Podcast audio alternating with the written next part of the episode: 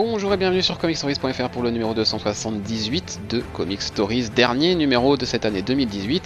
Et euh, comme le veut la tradition, nous allons faire notre bilan avec euh, les réussites mais aussi les ratés de cette année parce que vous le savez, on aime bien aussi dire du mal chez Comic Stories. Je suis Mathieu et vous allez écouter le 278e épisode de Comic Stories.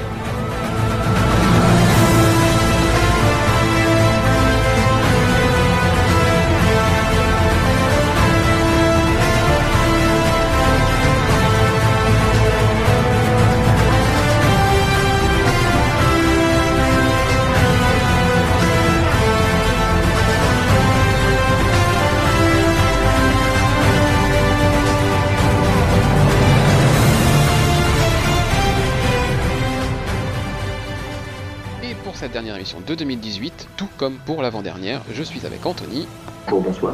Clément Bonsoir. et Erwan. Salut.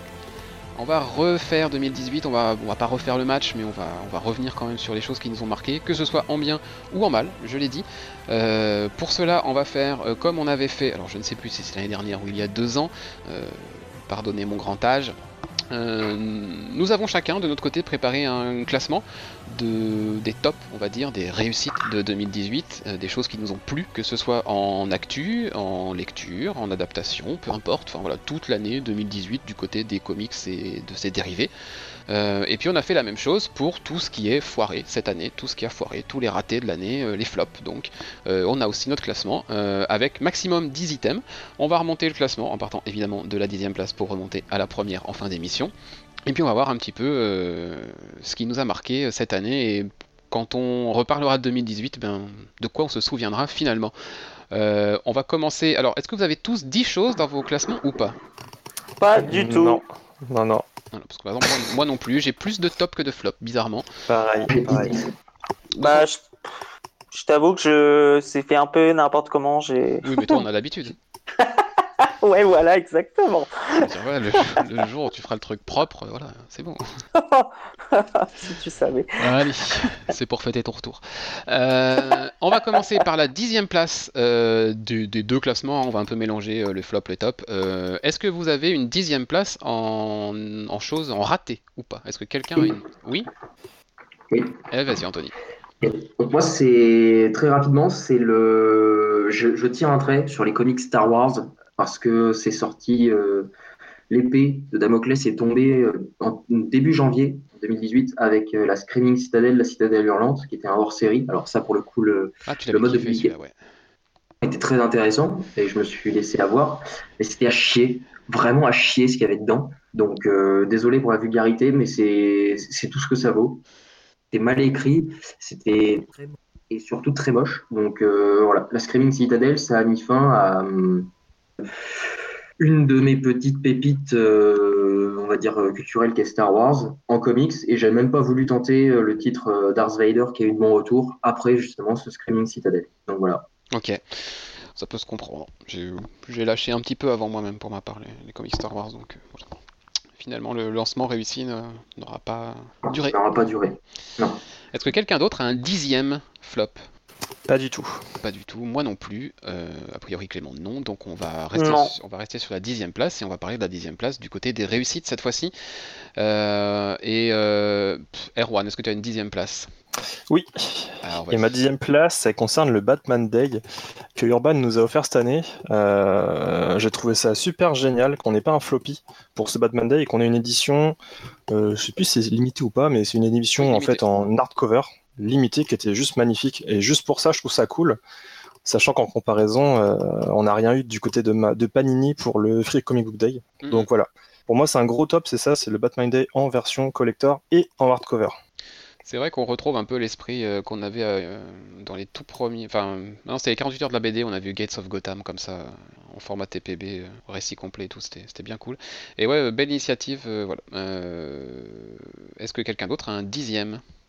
Non. Non Alors j'en ai un. Moi, de, manière très pragma- Ah, vas-y. pragmatique, j'ai fait 10 et 10. hein. J'ai pas cherché. Ah, très bien. Alors vas-y, ton dixième euh, top. Moi, mon dixième, euh, ce sera le Infamous Iron Man, du coup, de Brian Bendis, le premier volume qui est sorti en, en VF. Parce que c'est Bendis qui, pour une fois, fait quelque chose de bon, voire très très bon, en se réappropriant complètement le personnage de Victor Von Doom. Euh, et en fait, bon, déjà, tout de suite la partie graphique parce que c'est du Alex Maliv constant et donc c'est super beau, déjà de base.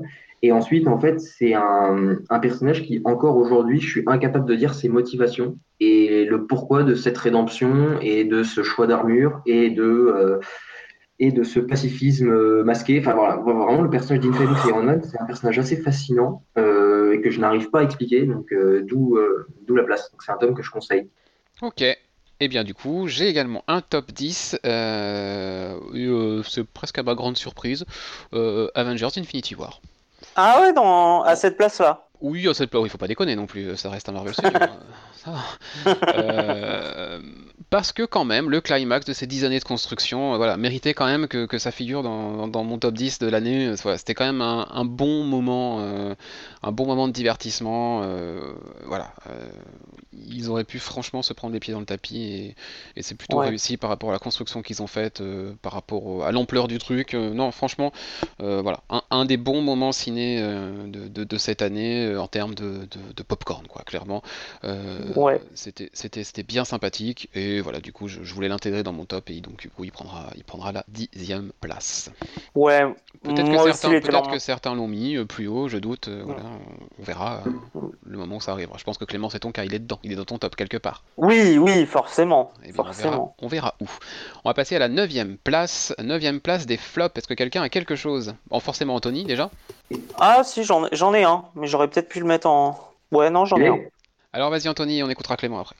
Alors moi, c'est le, ce sera le Thanos de Jeff Lemire en neuvième position. Ah ouais. parce que ça, ça a commencé super bien et ça s'est complètement effondré dans cette saga. Enfin, mais c'est même pas une saga, dans, ce, dans cette jérémiade familiale qui l'opposait à Tain, personnage que, créé par Jonathan Hickman, oublié, qui là revient enfin, en position de la Force Phoenix, c'est incompréhensible. Après, Jeff Lemire va chercher euh, Tricos Laterus, le, le champion de l'univers. Là, et c'est. Ouais, je, ouais. J'adore aussi.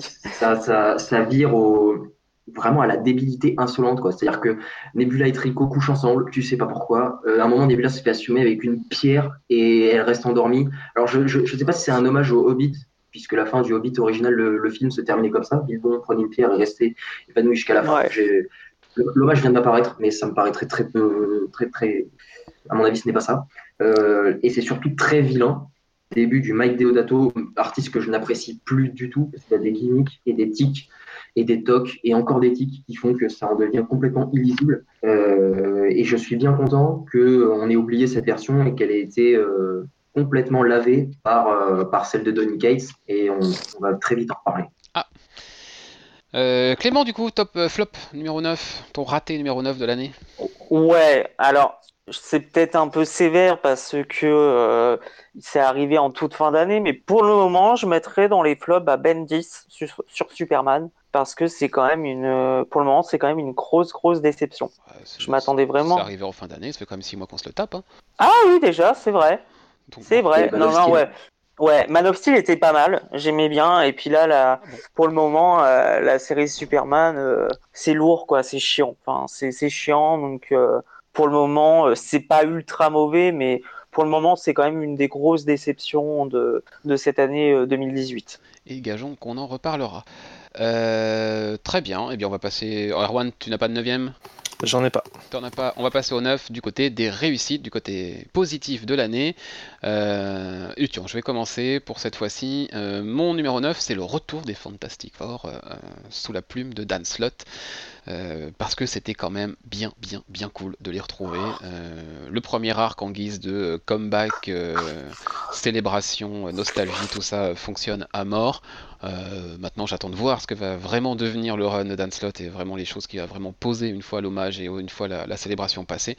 Mais en tout cas, retrouver les Fantastic Four dans l'univers de Marvel, c'est ultra plaisant. Donc, numéro 9 dans mes euh, meilleurs moments de cette année. Et vous, votre numéro 9 Euh, donc, moi, mon numéro 9, alors, c'est quelque chose. Si on avait été en 2014, ça aurait été mon numéro 1, mais là, ce sera que le numéro 9. C'est Thor God of Thunder, tome 1, qui est ressorti en début d'année chez Panini, parce que c'est ce, que va... c'est ce qui va lancer Jason Aaron sur Thor qui continue encore. Et d'ailleurs, les numéros du mois actuellement sont parmi les meilleurs euh, de toute la série, avec une tension absolument mythique. Et God of Thunder, donc c'est euh, c'est peut-être ce qu'a fait de mieux Aaron sur la série, puisqu'en plus, il était très bien aidé par Ezad Ribic sur ces trois euh, temporalités qui se rejoignent avec euh, le God Butcher, Gore, The God Butcher, qui va ensuite amener sur Unworthy Thor, la mini-série, qui va expliquer ensuite pourquoi euh, Odinson va participer à Secret Empire. Enfin, voilà, Thor God of Thunder, c'est le début de quelque chose d'immense chez Marvel qui continue encore et que qu'il faut lire. Vraiment, il faut lire ça. Et qui devrait se finir dans une espèce de, de climax de folie avec la War of the Realms euh, euh, l'année prochaine. Ouais, Thor, Thor par Aaron, il faut le lire ça. Quelqu'un d'autre pour un numéro 9 Ouais. Non. Ouais, ouais. Vas-y. J'y vais. Donc moi, c'est euh, le retour de la convention euh, du Nord. Euh, L'annonce du retour de pas du Lille Comics Festival puisque du coup il n'y en a pas eu l'année dernière, mais c'est le retour du Roubaix Comics Festival qui revient en force et euh, avec euh, comme premiers invités Essad Ribic et Rafa Sandoval. Et donc rien que pour l'annonce du retour avec ces deux artistes-là, euh, pour moi c'est un de mes tops parce que des conventions on en a très peu au final en France. On en a parlé la dernière fois, la Comic Con était c'est bien passé cette année et donc le fait que ça ça revienne et que généralement ça roule plutôt bien, bah, je suis assez optimiste pour la suite. Alors c'était annoncé pour quand? Parce que du coup je suis passé complètement à côté. C'est annoncé pour février et c'est annoncé le 16 et 17 février prochain. Eh bien, très bien, rendez-vous est pris du coup, j'imagine que toi en tant que presque local de l'étape. Exactement. Et puis c'est à Roubaix, c'est pas très loin donc. Parfait, C'est bien. bah, c'est bien, c'est bien que ça revienne, effectivement, que les, les conventions euh, françaises vivent euh, et re- ressuscitent surtout. Euh, c'est c'est parfait, c'est parfait. Avec euh, Lyon et du coup Comic Con, ça fera euh, trois événements assez importants. si on rajoute Toulouse, euh, ça fera quatre, donc c'est cool. L'année l'année des conventions sera sympathique en 2019, sympa. Euh, Clément, Mm. t'as un 9 ou pas? Non, je t'ai dit, j'ai fait complètement un top à... Ah et un flop fait- à la nique. Donc, C'est vrai, t'as fait oui. À la Nick, expression de 1812. pas, pas te Je permettre. te remercie de nous l'avoir euh, remise à l'oreille. Vraiment, c'est un plaisir. Allez, on passe au numéro 8. Le numéro 8 des flops. Euh, Anthony? Alors, bah, Bendis oblige, même s'il était dans les tops précédemment, ce sera Defenders par Bendis. Parce que quand je vais lire du Defenders, j'ai pas envie de lire du Netflix. Et là, c'était totalement le cas. Alors, c'était sublime. C'est peut-être l'un des, des plus, les deux plus beaux volumes, parmi les deux plus beaux volumes de l'année, parce que David Marquez euh, assez impressionnant, même si euh, c'est un peu vide, mais euh, techniquement, c'est assez irréprochable. En tout cas, euh, l'écriture même, c'était imbuvable. Euh, c'était parfois totalement illogique, voire incohérent, voire complètement incompréhensible. Euh, et enfin, vraiment, je, reviens sur ce truc-là, mais c'est vraiment Netflix. Adapté en papier, donc je, je je sais pas pourquoi je suis allé lire ça. Je me suis fait avoir par euh, le, comment dire, le, le panneau luminescent euh, personnage street character par Ian Bendis et Defenders. Mm. Et je suis tombé dans le panneau. Et puis peut-être cette espèce de, de tentation de voir un petit peu les, les adieux du scénariste à ces personnages-là. Et il y a ça aussi. Mais euh, à la limite, je trouve que ça marche même pas, puisque au final, la série se termine en- complètement en queue de poisson, dans, dans l'ignorance totale et l'indifférence absolue. Donc, euh, même, même sur ce, ce point de vue-là, ça n'a pas d'intérêt. Dommage. Euh, Erwan, numéro 8. Euh, ouais, numéro 8, euh, pour moi le flop, euh, c'est Morrison sur Green Lantern. Ah.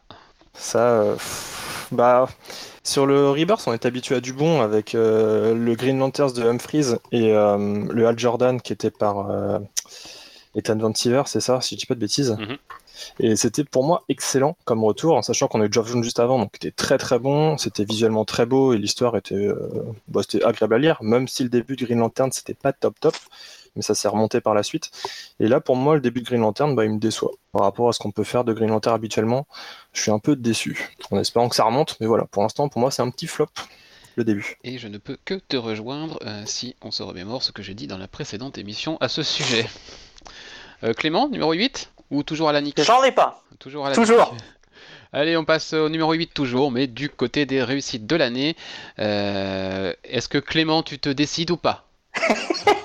Non, faut attendre le... là, faut attendre le 5. Ah bah comme ça, au moins, je te po- inspiré. au moins je te pose plus la question.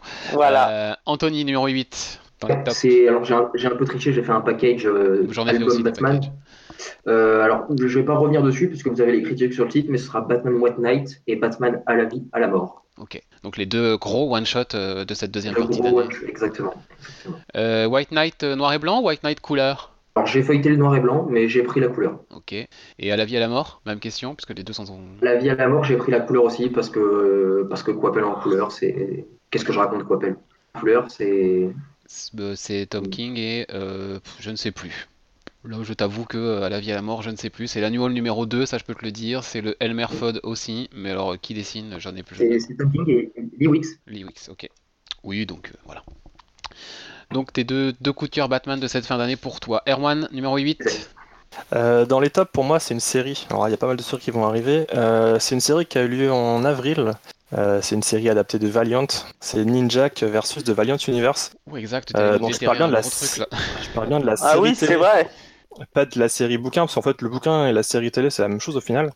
C'est même pas une série télé d'ailleurs, c'est une web série avec euh, un casting qui était plutôt bien, c'est-à-dire qu'il y avait Michael Rowe qui, souvenez-vous, avait joué euh, Deadshot euh, dans Arrow, Jason David Frank qui avait joué Power Ranger vert dans les tout premiers, mhm. et donc c'était voilà, c'était un bon casting, c'était plutôt, alors c'était très web série, donc c'était pas forcément une qualité exceptionnelle, mais je trouve que ça lance plutôt bien l'arrivée de Valiant au cinéma, puisqu'on sait que Bloodshot devrait arriver dans l'année prochaine. Mhm.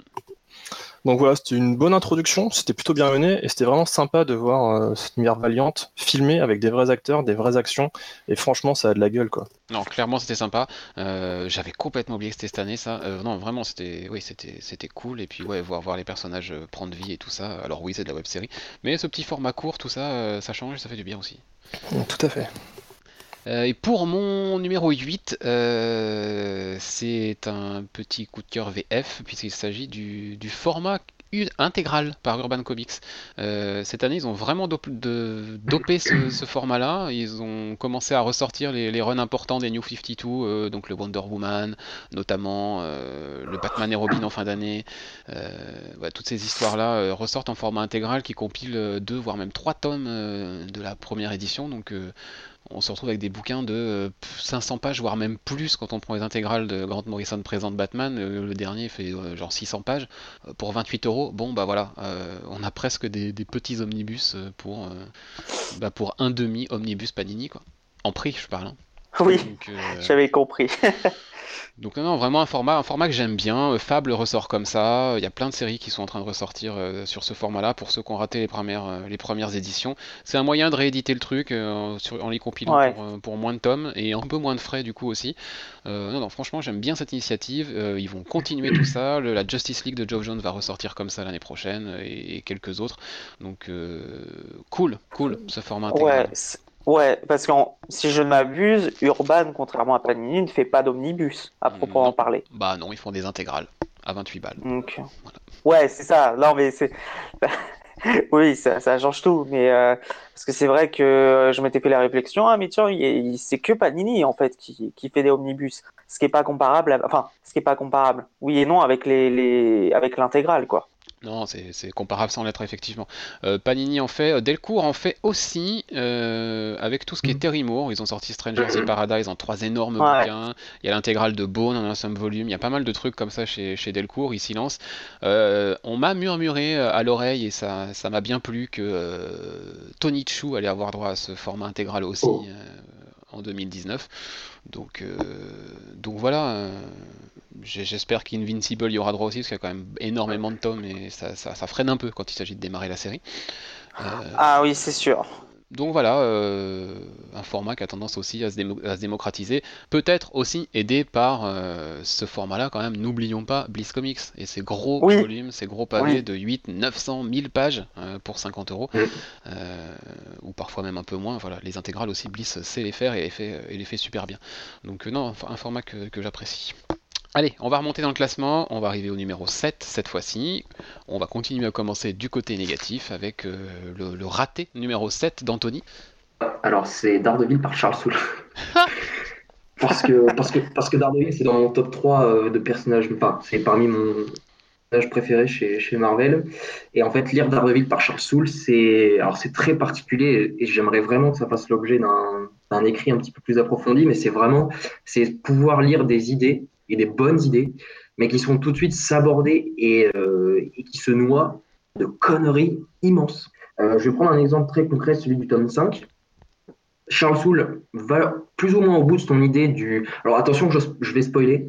Euh, voilà, vous êtes prévenu. Va plus ou moins au bout de son idée de projet qu'a Matt Murdock, non pas Daredevil, de pouvoir faire témoigner les super-héros tout en étant masqués. lors de procès euh, plus ou moins importants contre la- les criminels, ce qui est une putain de bonne idée. Mhm. Euh, elle y est, elle va au- jusqu'au bout.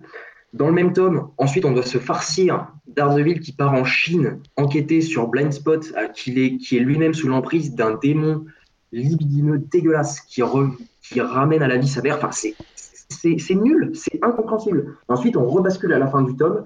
Spoiler, euh, le Wilson Fisk, Wilson Fisk pardon, qui est devenu maire, et je pense que ça, ça découle de ce qui se passe durant Secret Empire, de toute façon. Oui. Lire, vraiment Char- euh, enfin, Daredevil par Charles Soule, c'est faire le yo-yo sur des idées rarement au bout euh, et qui sont voilà, mais euh, intercalées avec des conneries mais gigantesques. Et ça en devient mais ultra frustrant, Mhm. vraiment très frustrant à lire. C'est rarement beau, même si le tome Legacy, donc on va dire le tome, tome 1 Legacy, mais qui était en fait le tome 6 de la série, Mhm. pas de graphique. Euh, voilà. Enfin, pour moi, Charles Soule sur Daredevil, c'est c'est un cas, enfin, c'est un cas vraiment à part. euh, Peut-être un cas d'école, on verra quand ce sera terminé, mais passionnant et très énervant. Ah, ça, c'est une expérience. hein. Une expérience. Exactement. Ça, euh, Charles Soule Airlines, franchement, c'est un vol pas, pas, pas de tout repos. Charles, Soulaire. C'est en décalage horaire constant en fait. C'est voilà. Euh, voilà, t'as pas fini, hein, t'as pas fini de, de kiffer, hein, comme, euh, alors, comme, comme on alors dit. ça. Euh, parce que vraiment, les, les prochains, les prochains tomes, euh, voilà, tu vas terminer sur euh, une apothéose magistrale. Donc non, non, vraiment, voilà. Euh, du bonheur, du bonheur. Et pour tout avouer, je, je me suis longtemps posé la question de mettre Daredevil par Charles Soule dans mon classement. Et en fait, je savais pas dans lequel me mettre, donc du coup, je l'ai mis nulle part. Oui, c'est parce que ça peut faire l'objet d'un top. Hein. Un top. euh, Ouais, un, un top parce que c'est vraiment euh, regarder tout ce que je pourrais faire avec Daredevil de super cool, mais que je fais pas. Et que je fais de la merde. En fait, revient- revient- enfin, j'ai vraiment envie de revenir dessus, mais je pense qu'il essaye de faire la synthèse de tout ce qui est Daredevil, à savoir le côté ninja, le côté euh, avocat, le côté euh, street, euh, street character, et ça marche jamais. C'est triste. Euh, Erwan, tu as un set ou pas? Oui, et mon set, on en a déjà parlé dans l'ancien podcast. Le précédent, c'était euh, le Adventure of Super Sons, Ah, qui en fait était un top hein, à l'annonce de son arrivée et qui finalement est devenu un flop au fil des lectures. et Mais bon, on en a déjà parlé. du Clément, coup, tu hein. vas continuer. Eh oui, j'aime bien finir les séries commencées. La malédiction, la- la malédiction du complétisme. C'est ça. C'est terrible. C'est un peu ça, ouais. Ton numéro 7, Clément? Ah non, t'en as pas. Tu commences au 5, toi. Non, j'ai un 6 par Ah, contre. pardon. Oh là, excuse-moi. Finalement. Ouais. Euh, mon numéro 7, parce que moi je, je commence mon, mon flop au 7, euh, et ça me, fait, ça me fait presque mal au cœur de le dire, hein, c'est Scotty Young. Qui, Ah bon? qui passe complètement à côté de son année 2018 pour moi. Euh, euh, ces, deux nouvelles séries, la Bully Wars, je, bah, voilà, j'ai arrêté au bout de trois épisodes. Middle West, euh, bon bah ça va pas, ça va pas durer bien longtemps non plus pour moi. Euh, son Deadpool, euh, c'est du, du, Scotty over the top Young euh, sur Deadpool. Enfin, ouais, je, suis très très déçu de, de, cet auteur sur, cette année-là. Et Dieu sait que c'est un artiste que j'apprécie pour, ses précédents travaux, notamment son Hate, Fairyland qui est, formidable, et, et d'autres choses aussi. Mais là, cette année, ben, pour moi, il passe à côté. C'est vrai que euh, Hate Fairyland s'est terminé assez tôt, je crois. Oui, cette année, ouais. Euh, début 2018, Mm. je crois, euh, qui est excellent, hein, la conclusion était excellente. Euh, mais c'est vrai que euh, il il a pas été énormément sur d'autres travaux et les retours, comme tu dis, étaient pas bons quoi sur euh, ce qu'il a fait. Bah, il préparait Middle West et il préparait euh, Bully Wars, bah, sauf que pour moi, les deux, euh, c'est... Et puis il était sur Deadpool, évidemment. Bah ouais, moi ça marche pas. Les, les, les trois titres, euh, il n'y en a pas un que j'ai continué, donc euh, bon, dommage. On est loin de l'époque bénie du pays d'Oz, notamment. Tant pis. Côté top, cette fois-ci, les numéros 7. Erwan, pour commencer, tiens. Euh, ouais, et ben en top, euh, encore une série pour le numéro 7. Euh, une série auquel euh, je ne croyais pas et je pense que personne ne croyait, c'est Krypton. Ah, j'ai même pas regardé le pilote. Euh, J'ai même pas regardé. Donc qui est renouvelé pour une saison 2, donc c'est que ça a plutôt bien fonctionné si y a ça. C'était sur Sci-Fi. Euh, pff, moi, c'est une série qui, donc, qui reprenait en fait le, le début du, bah, de Krypton en fait, avant que ça explose, la vie qu'il y avait dessus. Et euh, ouais, au début c'était un peu loin à démarrer. Ça s'est bien monté. Il y a eu pas mal de personnages qui sont arrivés entre temps, notamment un personnage et un acteur qui ressemble beaucoup à Jeff Jones. D'ailleurs, je pensais que c'était lui au début Mhm. qui joue euh, Adam Strange. pour ceux qui connaissent. Euh, donc la menace était Brainiac pour cette saison 1 et apparemment dans la saison 2 ce serait euh, en lien avec les Green Lanterns. Donc euh, moi je suis carrément chaud et donc j'espère que ça restera un top avec cette saison 2. Ok, ouais, j'ai ouais, j'ai vu la, sortie, enfin j'ai vu quand c'est sorti et tout ça, et je, j'ai jamais pensé à regarder le pilote, c'est dingue. Bon, pas peut-être. Moi non plus, mais c'est vrai que les retours étaient plutôt, plutôt positifs. Et en fait, j'ai un top 7 au fait d'ailleurs. Je peux bien le rajouter. je te voulais dit, je fais n'importe quoi. Je, je, ne suis plus, vas-y, allez, top 7 pour Clément. Alors, je vais surprendre, hein. je risque de, surprendre, vous allez peut-être me conspuer. C'est récent, mais euh, l'event CW Elseworld. Ce sera pas le seul, je Elseworld. pense. Ouais, et ben franchement, j'en attendais rien du tout, mais alors vraiment pas. Et honnêtement, je me suis bien, j'ai passé un super bon moment devant les crossovers. Je trouve que c'est le meilleur crossover qu'il y a eu depuis 3-4 euh, ans. Et tu sens que les, notamment dans le premier épisode du crossover, que les acteurs se sont euh, éclatés. Je le sens qu'ils ont pris plaisir. Ils ont, ils ont poussé le délire jusqu'au bout en fait. Et c'est ça que j'ai vraiment adoré, c'est que les mecs ils se sont dit voilà, on a un postulat de départ, bah, on va le, on va le jouer jusqu'au bout. Et surtout pour ce que ça annonce quoi. C'est, je vais, je sais pas si vous le savez, si vous avez vu, mais je oui, on le sait puisque, puisque, enfin, pour ma part, j'ai regardé le crossover à cause d'Erwan. ah, et bah, je peux le dire ou pas alors? Euh, si, si tu veux, si tu veux. Bon, euh, bon bah tout simplement, voilà, on sait que le prochain crossover, ça sera un Crisis on Infinity Earth. Donc, euh, je suis curieux, très curieux.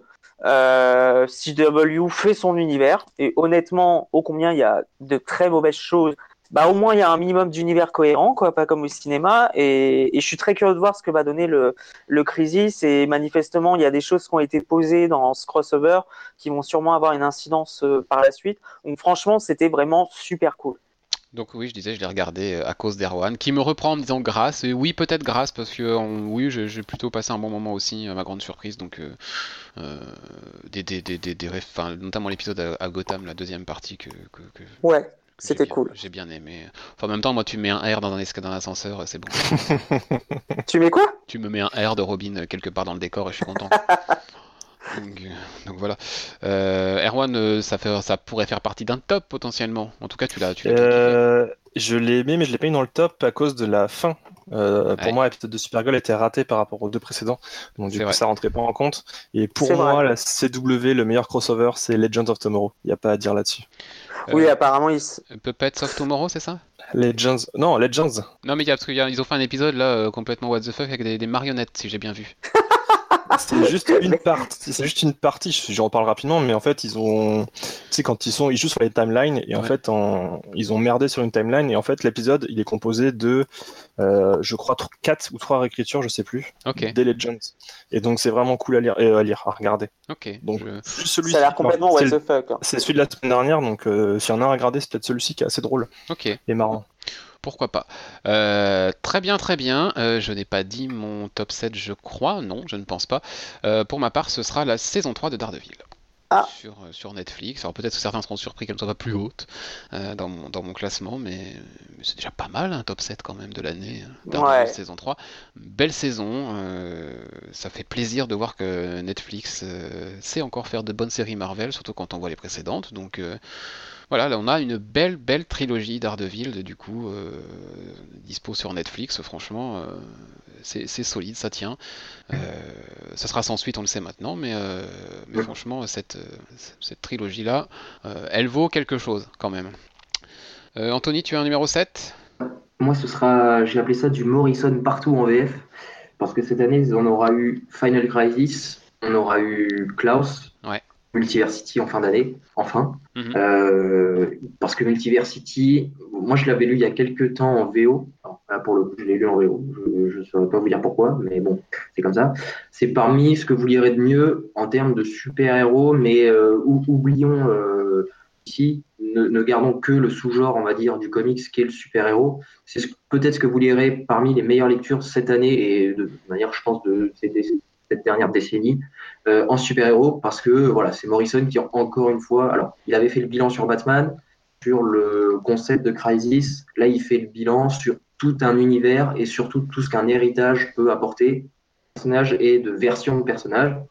Mention spéciale numéro. Alors le, fameux Pax Americana, qui est le ah, alors celui-là, un, un, en Charleston de Watchmen par Morrison. Donc, bon, il y a beaucoup d'articles sur le net, donc je vais, certainement pas tenter de revenir sur ce numéro-là. Mais moi, si je devais en retenir qu'un seul, au-delà de Pax Americana, ce serait The Just, qui est un, une petite pépite sur qui dénonce le, et la société de la télé-réalité au travers du super. Enfin, voilà, il y a beaucoup de choses à en retirer, mais ce The Just est vraiment, vraiment génial. Ouais, ouais, non, effectivement. Et tu as raison de citer Klaus qui est sorti aussi chez Glénat dans cette fin d'année, qui, qui, qui, vaut le détour et qui fait partie de cette grosse vague Morrison de 2018. Voilà. Euh, très bien, très bien.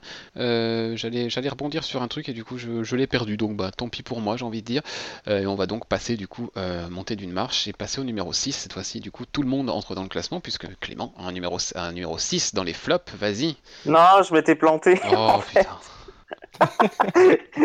C'était pour les tops à la base, mais du coup, comme j'ai changé, j'ai, pas de numéro 6 là pour les. Ah là là, dire que j'étais content de te voir revenir. Désolé. Allez, mon numéro 6 du coup dans les flops, il va rejoindre mon numéro 7 puisque c'est euh, Luke Cage et Iron Fist. Oh. Sur Netflix. Euh, voilà, juste euh, c'était dur. ouais. C'était non, franchement, c'était dur. C'était pénible, c'était c'était long, c'était. Et pourtant, je suis allé au bout. voilà, j'ai fait preuve d'abnégation. Je suis allé au bout de moi-même. Et non, plus jamais ça, plus jamais ça, Netflix. Net. J'allais dire un truc, mais je vais me taire c'est bien de de faire preuve un petit peu d'autocensure de temps en temps. Euh... Erwan, un numéro 6 dans les flops? Oui, et en fait, je dans la continuité de toi, c'est-à-dire que moi, mon flop, c'est la fin des séries Marvel sur Netflix. Mhm. En tout cas, pour celles qui ont bien fonctionné, du style euh, Daredevil mm. et Jessica Jones, alors qui n'est pas encore officiellement annulée, je crois pas, mais qui ne devrait pas tarder, a priori. qui a une saison 3 qui arrive, mais a priori après. Euh, voilà, comme Punisher et sa saison 2, c'est pareil. Voilà. Mais bon, voilà, pour moi c'est un peu un gros flop parce que c'est des séries qui fonctionnaient plutôt bien et ben, on sait pas ce qu'elles vont devenir au final et on n'a même pas eu de fin à ces séries-là. Donc euh, voilà, c'est la grosse inconnue, euh, à voir si ça débarque sur Disney ou pas. Mais pour l'instant, euh, ce sera sans moi si c'est sur ces plateformes-là. bah, a priori la même. Hein. Je vais pas non plus m'abonner à 50 000 trucs, hein. pas déconner. La même. Anthony, numéro 6 du côté des flops. Voilà, pareil, je pense que ça va faire jaser, mais c'est euh, Saga pour moi qui devient. Alors, c'est un avis complètement subjectif. What? Non, Saga, Je m'attendais à ce qu'il nous fasse un truc comme ça à un moment dans son flop, donc euh, j'attendais que ça arrive. Ça, Saga, mais tu veux mourir? Saga devient anecdotique. J'ai appelé ça comme ça. Parce que j'ai pas pris le 8. Alors, je m'étais dit, le 9 sort, le 9, oula, le tome 9 sort, je vais faire un doublon, je vais rattraper. J'ai pris le tome 9, j'ai ouvert le début. Et situation initiale comme les 8 tomes précédents, j'imagine au pif, grosse scène de cul, comme les 9 tomes précédents. je vois parfaitement laquelle. Bon, bah, de toute façon, je ne l'achèterai pas, donc j'ai ouvert la fin, et gros twist de bâtard, comme les 9 tomes précédents, j'ai reposé, je suis parti. Ok. Ah, t'es violent. ah, t'es violent. franchement, Saga, alors, c'est beau, mais ça c'est inventif, mais comme en fait tout depuis le début, donc ça se réinvente plus du tout. Euh, c'est toujours, mais alors toujours la même construction et le même schéma narratif sur tous les tomes, vraiment tous les tomes. Il n'y a pas de tome qui marche en diptyque, il n'y a pas de tome unique, il y a pas, c'est toujours la même chose. Et très franchement, c'est une série que je, n'irai pas à la fin. Et voilà, j'assume complètement euh, cet avis. Mais franchement, Saga, c'est une des immenses déceptions euh, de l'année, très franchement. On en avait déjà parlé, hein, évidemment, hors, hors, podcast et tout ça. Donc, je, peux, je peux comprendre ton avis. Euh... J'avais aussi été déçu par le tome 8, hein, donc on reparlera du reste peut-être plus tard dans l'émission. mais comprendre ceux qui accrochent, hein, toujours ceux qui adhèrent à la formule, ça vraiment je peux, il euh, n'y a pas de souci. Mais moi, enfin ça, ça marche plus. Je préfère un, Royal City en deux tomes ah, mis sur l'émotion qu'un saga qui fait aucun effort pour se renouveler en fait dans le fond. C'est mon, mon avis. Et tu as bien raison de l'exprimer. Est-ce qu'on a fait tout le tour des numéros 6 du côté des flops? Oui, je crois. je crois. Eh bien, on va passer du côté des tops, du coup. Alors, numéro 6, euh, pour toi, Clément? Alors, j'avoue, je savais pas trop où le placer, euh, mais je voulais le placer parce que c'était quand même une grosse réussite, encore une fois. Agents of Shield. Ok, pareil, j'ai arrêté, je sais, enfin j'ai arrêté, j'ai pas regardé la saison 5, donc euh, j'imagine que tu parles de la saison 5 Oui, de la, dernière, ouais, de la, dernière saison, euh, qui était vraiment, alors assez particulière, mais qui était vraiment en termes de construction et en termes de construction et de narration qui était juste excellente, mais, mais vraiment, c'est assez incroyable de voir à quelle qualité on est arrivé quand tu, tu repenses au tout premier épisode. Franchement, c'était, j'ai pris un pied monstre et surtout l'ultime épisode de cette saison 5 que je, je m'attendais vraiment à ce que ce soit le dernier, comme beaucoup. Hein. Euh, franchement, c'était, euh, c'était excellent et je voulais le mettre dans le top parce que j'ai pris un pied là durant, euh, durant cette, durant cette saison avec une grosse surprise. Donc Vraiment, c'était vraiment top. Et je sais que tu n'es pas le seul à penser ça. Petite pensée pour Léo et Arnaud qui eux aussi font du lobbying intensif pour, euh, pour cette série. Donc, donc, euh, donc voilà. Euh, très bien. Numéro 6 du côté de tes tops, Anthony?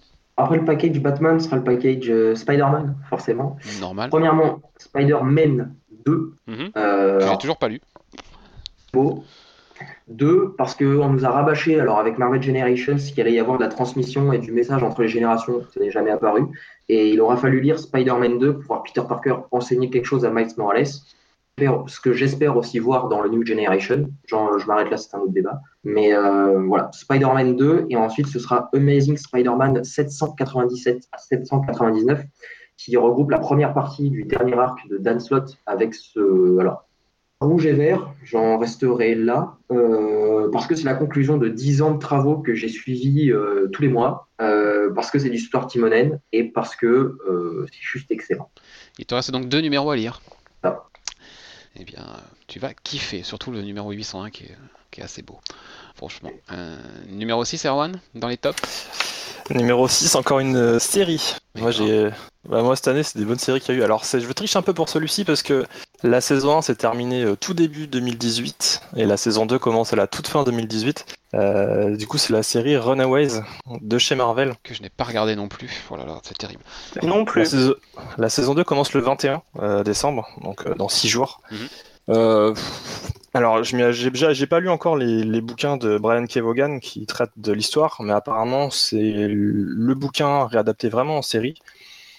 Euh, j'avais aussi peur que ce soit une, euh, série, une teen série comme euh, Teen Wolf que j'ai très bien aimé d'ailleurs au passage, mais voilà, un truc vraiment très adolescent, avec des réflexions pas très poussées. Au final, c'est plutôt bien mené, les acteurs sont plutôt bons, même si ce sont des jeunes acteurs qui ont fait des séries Disney pour la plupart. C'est assez convaincant. Il y a des acteurs adultes qui peuvent inquiéter, du style James Masters, qui jouait l'affreux Piccolo dans Dragon Ball Evolution entre autres. Bah, c'est Spike aussi. Euh, c'est Spike oui, aussi. Spike, ouais.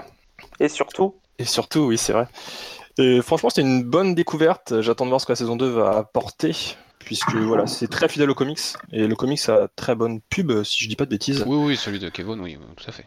Donc voilà, pour moi, c'est un de mes, mes tops de l'année. Ok. Euh, faudrait, que, faudrait que je la regarde, celle-ci. Je sais qu'elle a de bons échos, effectivement. Euh, faudrait, que, faudrait que je m'y tente, euh, que je m'y frotte plutôt. Euh, je sais pas si c'est pas dispo sur Amazon Prime Video. Faudra que j'aille regarder. Aucune idée. Euh, et pour ma part, le tome, le tome, le top numéro 6 de mon, de mon classement de l'année, c'est l'orgie en 2018 de Variant Cover chez DC, qui était voilà, juste des, des, des, explosions de rétine à chaque fois. Je pense au, au Variant Cover de Mark Brooks sur Detective Comics, de Matina sur Flash. Et, comment? Il n'y a pas Olivier Coipel sur Batman? Il y en a eu aussi. Euh, les Jim Lee sur Justice League, sauf celle sur Flash qui est absolument dégueulasse, mais les autres sont, sont, sont somptueuses. Euh, voilà, c'est vraiment une année de variant cover. Voilà, DC a cette politique de sortir tous ses singles en regular cover et en variant cover euh, pour le même prix. Euh, Ça, et, bien. et, pas en édition genre 1 pour 200 ou 1 pour 25, comme ça se fait dans, dans, dans pas mal de, de de, de, de, boîtes de comics pour les, pour les variantes, c'est pas des incentives. Euh, voilà, là, on a le choix entre deux covers à chaque fois. La variante cover est toujours une virgin, c'est-à-dire qu'il n'y a pas le gros titre avec euh, le gros logo d'ici, machin. Il y a juste la cover et en bas sur une petite ligne en blanc euh, le titre, le numéro et l'équipe créative. Euh, voilà, c'est d'une pureté et d'une classe euh, qui, qui, inspire le respect, franchement. Et franchement, on a eu des artistes et des compositions euh, de malades cette année. enfin, franchement, c'est du bonheur, c'est du bonheur. Et je crois que je suis pas le seul à être friand de ces couvertures-là. Euh... Ouais. Je crois, Erwan, que tu en as 2-3. Ouais, mais par contre, pour les incentives, il y en a eu pas mal hein, chez DC Comics. Il y en a eu, il y en a eu, oui, oui. Après, moi, ce que j'aime, c'est le fait qu'il y ait pour chaque single une variante euh, que tu peux euh, précommander euh, comme la couverture régulière sans problème et au même prix. Ouais, mais j'ai l'impression que ça se. Là, cette année, ça se perd un peu. Il y en a de moins en moins, j'ai l'impression, sur les, sur les séries. Oh, bah, pourquoi Sur les, les, les grosses, comment dire, sur les, mince. Sur les grosses séries, il y a toujours, mais sur les petites séries, avant, il y en avait toujours deux, et maintenant, il n'y en a plus qu'une. Ah, je bah, Euh, peut-être peut-être notamment, parce que c'est des euh, séries que je ne suis Super pas. Ah, Super Sons, Voilà, ouais, mais, Super euh, Sons, ça a perdu la round cover, par exemple. ouais, Super Sons, déjà, la, la, la régulière, t'as pas envie de En l'acheter. même euh, temps- la variante. Tellement. Ils arrêtent les Mhm. frais, c'est normal. Euh, mais après, non, ouais, sur, euh, il y a peut-être quelques séries comme ça, effectivement, pour lesquelles c'est pas le cas. Mais en tout cas, euh, toutes celles que je lis ont, ont droit à ce traitement-là. Donc, du coup. Et c'est assez frustrant parce que du coup, je suis obligé de précommander les deux et de virer au dernier moment celles que je veux pas garder. euh, parce qu'elles sont pas dévoilées tout de suite, les variantes. Donc, euh, pour être sûr de pas rater. euh, Voilà, j'en précommande à chaque fois systématiquement la variante et le et je vire celle qui, me plaît le moins. Et au final, c'est toujours la variante que je garde quasiment. C'est dire si elles sont belles. Très bien, top 6, c'est fait. On va passer dans la première moitié de, de ces deux classements et on va passer à la cinquième place du côté des flops. Clément, Euh, bon, j'ai mis Luke Cage, Iron Fist, même si j'ai pas vu Iron Fist, mais manifestement ça a la même image que Luke Cage. C'est pas compliqué, hein, Luke Cage, j'ai pas dépassé le premier épisode de la saison 2. Chiant à mourir, c'est long, c'est enfin, voilà, c'est à l'image de ce qu'a fait euh, Marvel Netflix là sur les dernières saisons. Pas besoin de m'étendre plus. eh bien, parfait. Euh, Clément, je viens de le dire. Anthony, du coup. Euh, moi, ce sera la guerre des blagues et des énigmes. Euh, Maxi Arc chez de Tom King et Clayman et euh, Ranin sur Batman, parce que je pensais que ça allait être quelque chose de beaucoup plus euh, personnel, puisque ça on nous vend ça comme un secret inavoué de Batman. Après, ça demande un mariage à Catwoman. Spoiler, trop tard. Euh, devient complètement euh, là aussi anecdotique puisqu'on se dit de toute manière ça s'est passé avant, ça n'a rien changé et en gros c'est pour nous expliquer pourquoi Batman aurait craqué. Alors effectivement il craque plus ou moins mais on peut tout à fait comprendre donc euh, le soufflet retombe et c'est surtout que c'est bourré de mais tout du long et ça en devient vraiment dérangeant. Mention spéciale à la toute fin où euh, pour se déplacer Batman a un jetpack. Euh, Oh, il d'accord. a peut-être que peut-être que Tom King connaît Charles Soule. Peut-être, mais c'est- que des trucs comme ça, c'est-à-dire que pareil, les vilains doivent choisir le camp du Joker et du Riddler, mais enfin pourquoi Man Bat tirer d'un côté ou de l'autre? Pourquoi d'ailleurs il se bat? Pourquoi Solomon Grundy, euh, pareil, je- j'en sais rien. Euh, par contre, il y, a- il y a quand même quelques bons points, c'est que c'était vraiment très cru dans la violence. Et tout ce qui touche au personnage de Kite Man était euh, étonnamment à la fois très humain et en même temps implacable. Implacable, donc ça, ça pour le coup ça marchait plutôt pas mal, mais de manière générale c'est une déception. Ce- Ça a, du- ça a duré en plus pas mal de mois, donc ça a occupé une bonne partie de l'année, c'était pas, pas jojo. Ok, et toi ton cinquième raté de l'année, Erwan? Euh, pour certains, ça va pas être un flop ou un raté. Euh, ça va être. Alors, c'est un duo, il y en a deux. Il y a le Batman, euh, le Dark Prince Charming et euh, Batman Danged, qui pour moi sont des pétards mouillés. En fait, ils sont beaux. Charming. Ils sont très très beaux visuellement, il n'y a rien à dire. C'est le but, hein, c'est des romans graphiques.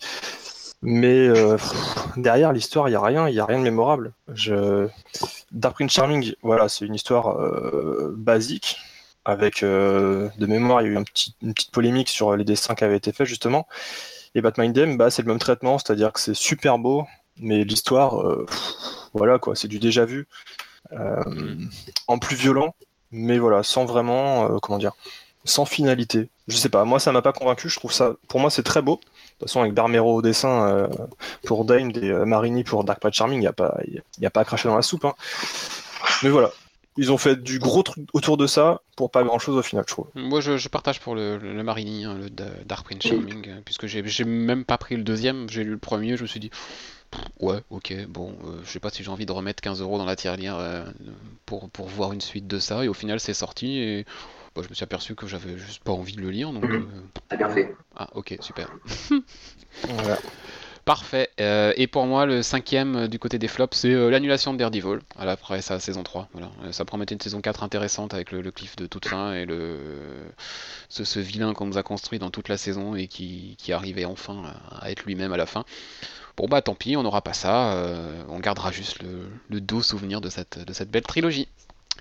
Et du côté des tops, numéro 5, Anthony. Infinity War. Euh, parce que oui, je suis bien conscient que c'est un Marvel Studio et que tout ce que ça implique, mais j'ai pas pris mon pied euh, devant un film depuis, euh, devant un tel film depuis, je sais pas, depuis Avengers 1.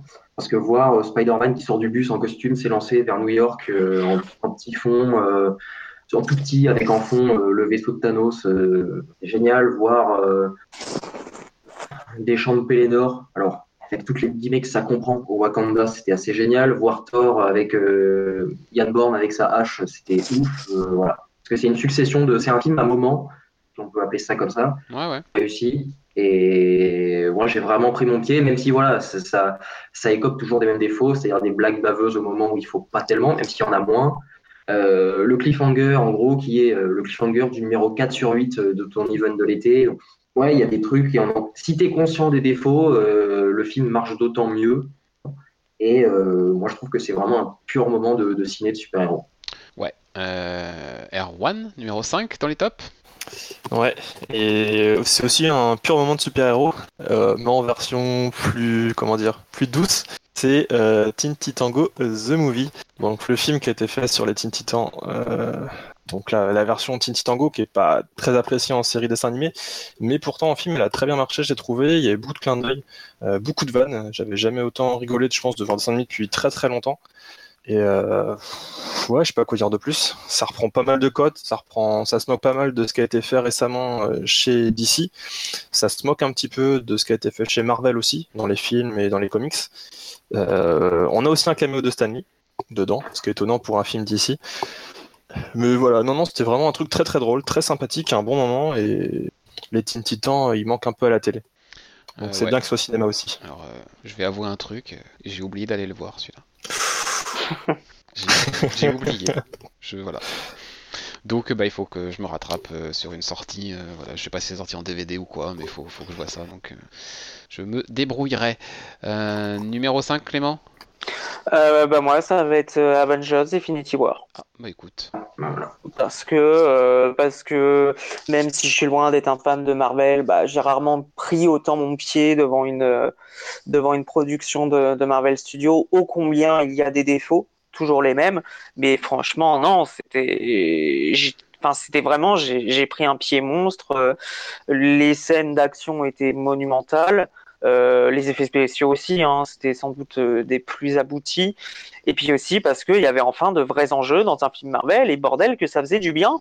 Enfin, d'un vrais enjeux, enfin, euh, on sentait qu'il y avait de la tension, que... et puis enfin un bad guy, surtout un vrai bad guy, où j'ai adoré Thanos. Donc, non, vraiment, c'était c'était vraiment top. C'est une des grosses réussites de, de 2018 et ça m'a fait vraiment.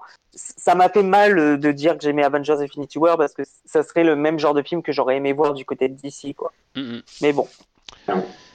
Mais bon, comme tu dis. Euh, et pour moi, le cinquième dans mes, dans mes grosses réussites de cette année, euh, là on commence à arriver sur des choses euh, voilà, vraiment du, du- du très très haut niveau, euh, c'est peut-être ce qui sera la nouvelle vague des grandes séries Image qu'on a vu émerger cette année, avec Farmhand, avec Oblivion Song, Ah. avec, avec Gaiden Falls, voilà, avec peut-être même Die, Oui. Die- peut-être le Die Die Die de, de Kirkman aussi. Voilà, quelques grandes séries peut-être de l'avenir du côté chez Image. Image euh, était sur une, euh, sur une phase un peu critique avec Invincible qui s'est arrêté, Walking Dead qui vieillit, True qui était terminé aussi, euh, et pas mal de choses comme ça. On, sentait une fin de cycle et ça faisait, ça faisait une année ou deux où on se disait, purée, chez Image, ils sortent plein de nouvelles séries, mais il n'y a rien qui vraiment sort du lot et qui, voilà. Et là, cette année, eh ben cette année, euh, Farmland, Oblivion Song, Gaiden Falls, Die Die Die, et peut-être même d'autres euh, à côté desquels je pourrais être passé tellement il y a eu de, y a eu de numéro 1, mais en tout cas pour ces, pour ces 3 ou 4 là, voilà, il y a le potentiel pour peut-être prendre la relève de, de ces grandes, de ces grandes séries Image, donc euh, c'est cool, c'est cool de voir ce renouveau, c'est cool de voir euh, Image repartir peut-être pour un tour, donc, donc moi ça me, ça me fait bien plaisir, et ces séries là sont parmi les, les premières que je lis quand elles sortent, donc, donc c'est cool, voilà. Euh, allez, on continue à monter. Numéro 4 dans les euh, ratés de l'année. Euh, bah, je vais peut-être commencer parce que du coup ça reprend ce qu'a dit, je crois, Erwan avec son numéro 5, puisque moi c'est Batman Damned, mon numéro 4 euh, dans les flops. Ah, Euh, Batman Damned, le numéro 1 principalement. hein. Euh, alors, on- effectivement, finalement, peut-être le gros pétard mouillé, mais, euh, mais, mais je voulais surtout reparler du, de la Bad Beat, hein, parce que voilà. ça, on va pas on va pas refaire euh, on va pas refaire le film de, de la censure qui a été faite sur, sur ce numéro on va pas refaire le débat etc mais euh, pff, bordel on est en 2018 quoi Non, mais oui, oui. Bah, c'est c'est un peu à l'image de la cover là, euh, qui est de- du prochain euh, numéro d'Heroes in Crisis qui a été euh, censuré. hein. Ah bon, j'étais pas, j'étais pas au courant de ça, et à la rigueur, je préfère pas le savoir, ça m'évitera de m'agacer Ouais, non, tu- encore une fois. Non, mais voilà. Voilà, mais en tout cas, voilà, Batman Dame, de, euh, qui, qui peut-être effectivement, comme l'a dit Erwan, s'avérera être quelque chose de très anecdotique, bien que très beau visuellement, mais surtout, voilà, euh, manière de dire pour moi euh, que c'est un Black Label qui n'en a de nom que le nom, et puis, et puis voilà, c'est c'est moche, c'est moche. Euh, Ouais. Erwan, numéro 4. Bah ça tombe bien parce que mon numéro 4 c'est d'ailleurs c'est ça c'était la censure chez DC Ah bah cette voilà. année qui m'a aussi Ouais. beaucoup énervé avec comme tu as dit le Dimed et la cover que j'ai vue justement de Heroes in Crisis euh, qui était jugée trop sexualisée par euh, N'importe quoi. par le, le scénariste d'ailleurs de la série et Tom- en fait c'est juste Tom une cover avec Ivy ouais par Tom King et c'est une série en fait c'est juste une cover en fait où Ivy est allongée par terre en écrivant le symbole euh, de Flash et la position n'a pas l'air non plus très sexuelle elle est juste Non, franchement. battu à mort par terre, mais voilà. La, la censure chez DC, les Américains, euh, je sais pas ce qu'ils ont en ce moment, mais euh, le puritanisme est en vogue chez eux. Voilà, ils font tout un foin pour pas grand chose. Et ça, ça commence à m'énerver un petit peu. Ok, et ben voilà, numéro 4, partagé du coup. Euh, Clément, numéro 4, des flops. Euh, j'ai mis celui que je pensais, mais c'est dans la lignée de, hum, du podcast, euh, du dernier podcast, qui est bah, Thomasy sur euh, Adventure of the Super Sons. Je n'ai pas besoin de redire à quel point c'est c'est une catastrophe. Voilà, écoutez le numéro précédent. Anthony, numéro 4, des flops. Moi, c'est tout ce qui touche à Venom cette année, quel que soit le support. Alors, euh, très rapide, très très très rapidement sur le film, c'était pas très bon, mais c'est pas moins bon qu'un Thor 2 ou qu'un Iron Man 3 que je déteste. Euh, c'est totalement inoffensif. Le seul problème avec ce film, c'est que ça marche beaucoup trop bien pour ce que c'est. Ouais. Et que ça, Ah, ça. motive, ça motive à d'autres saloperies du même genre. Après, dire que le film est trop violent, enfin, non, pas assez violent, justement, et tout. Très honnêtement, j'ai rarement vu dans des comics Venom déchiqueté. Alors peut-être que ça manque, mais moi, la violence de Venom dans les comics, c'est quand même quelque chose de très aseptisé. Donc ça m'a pas marqué dans le film. C'est juste que le film est mauvais. C'est tout. Euh, ce point-là. Et ensuite, moi, c'est l'afflux constant de sorties Venom F, puisqu'entre euh, les Venomized, les Edge of Venomverse, les Venomverse tout court, euh, les X-Men qui sont en lien avec, je lis pas les X-Men, mais je vois les couvertures qui sont aux prises avec les symbiotes. Euh, Amazing Spider-Man qui se fait, jeu de mots, parasité par euh, Venom pendant euh, deux, enfin, deux mois consécutifs. Le personnage qui est dans Old Man Hawkeye, enfin, c'est vraiment, j'adore, enfin, je- j'aime beaucoup le personnage de, de Venom. Euh, mais là, très franchement, c'est totalement, pour la plupart du temps, c'est mauvais, c'est très moche, complètement illisible. Enfin, j'ai testé euh, Edge of Venomverse, ça n'a aucun putain d'intérêt, quoi, vraiment. Ouais. Euh, alors, j'ai cru comprendre, va rester évasif pour la VF, que euh, l'année prochaine, ça devrait être beaucoup mieux, parce que là, c'est très mauvais, vraiment très mauvais. Ouais, c'est vrai que c'était un peu Cette année, hein, cette année euh, de Venom, effectivement, euh, chez Panini. hein. C'est une catastrophe. Ouais, ouais, ouais.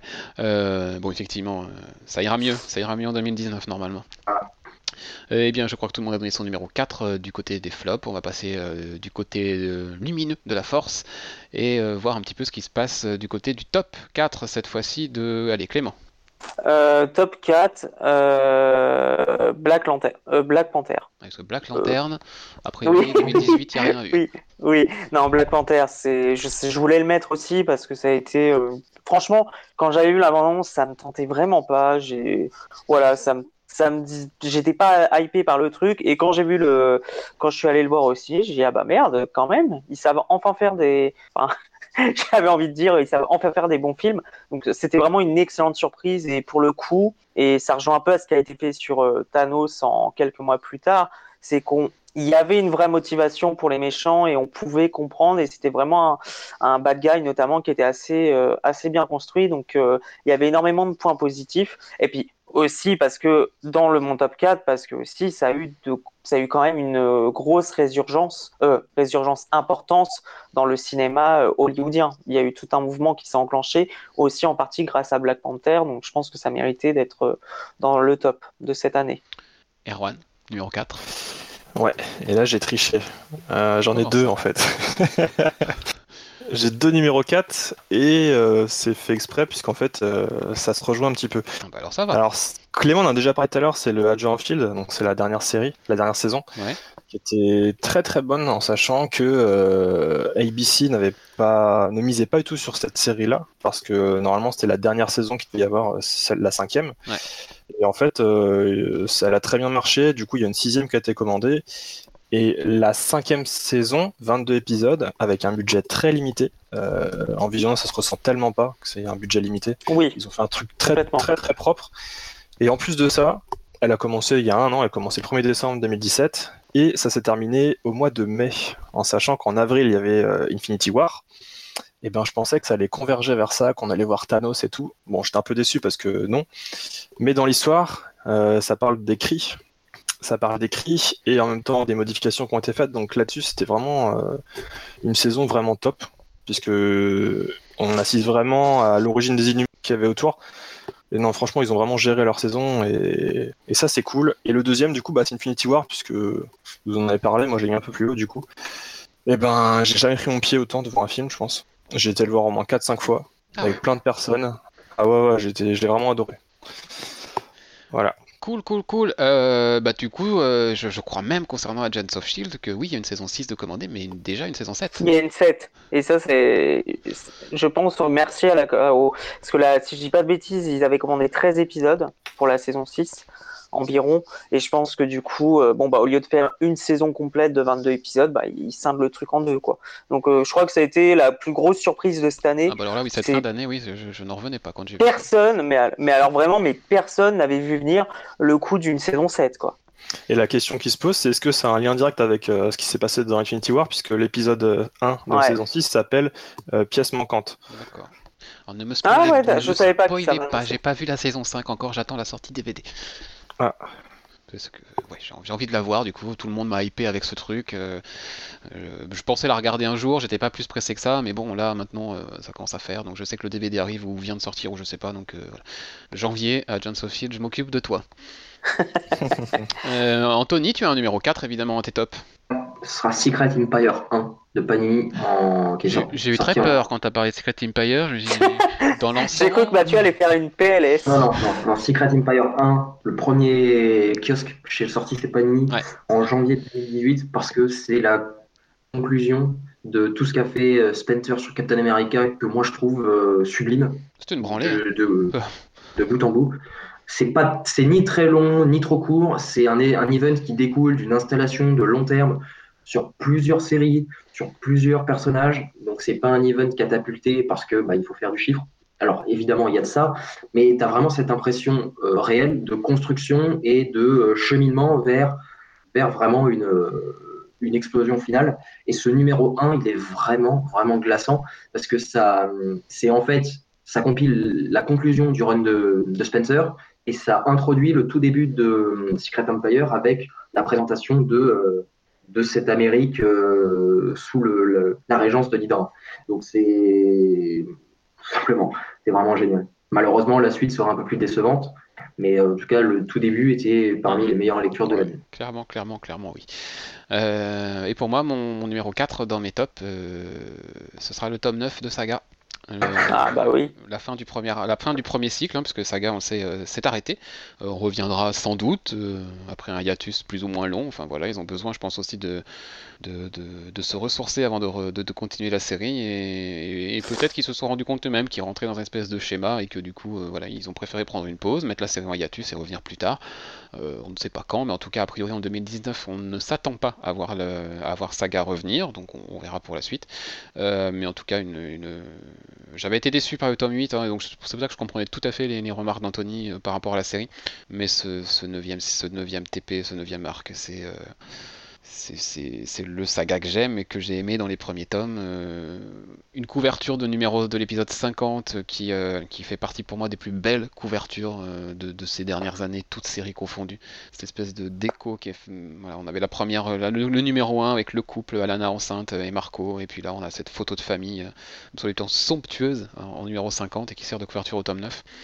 Euh, un tome 9 euh, surprenant, choquant, parfois, un peu, parfois un peu bouleversant aussi.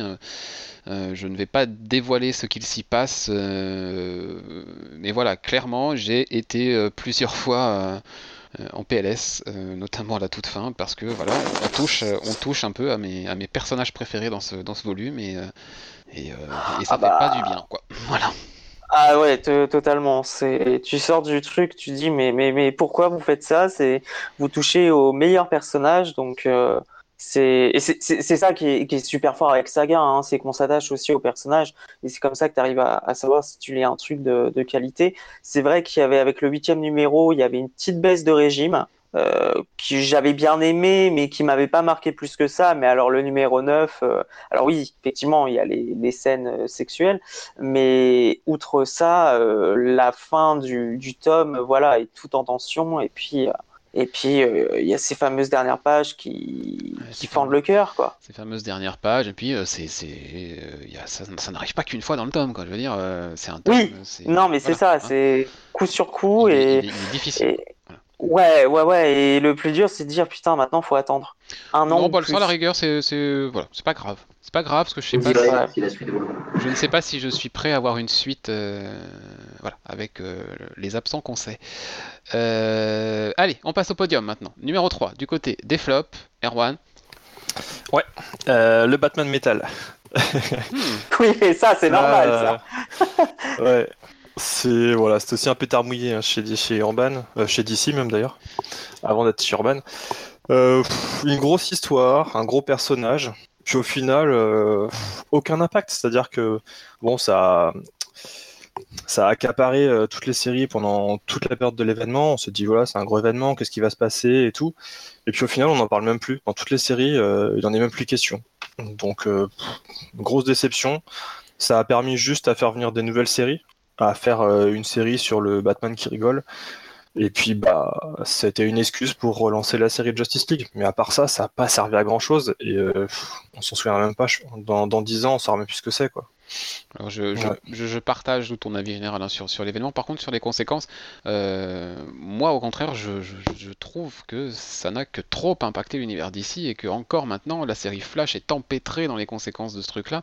Alors Williamson euh, le fait brillamment, enfin le fait très bien. J'aime toujours autant la série Flash, mais euh, voilà, ça fait je ne sais combien de mois que c'est terminé et Flash est toujours emmerdé avec les répercussions de métal.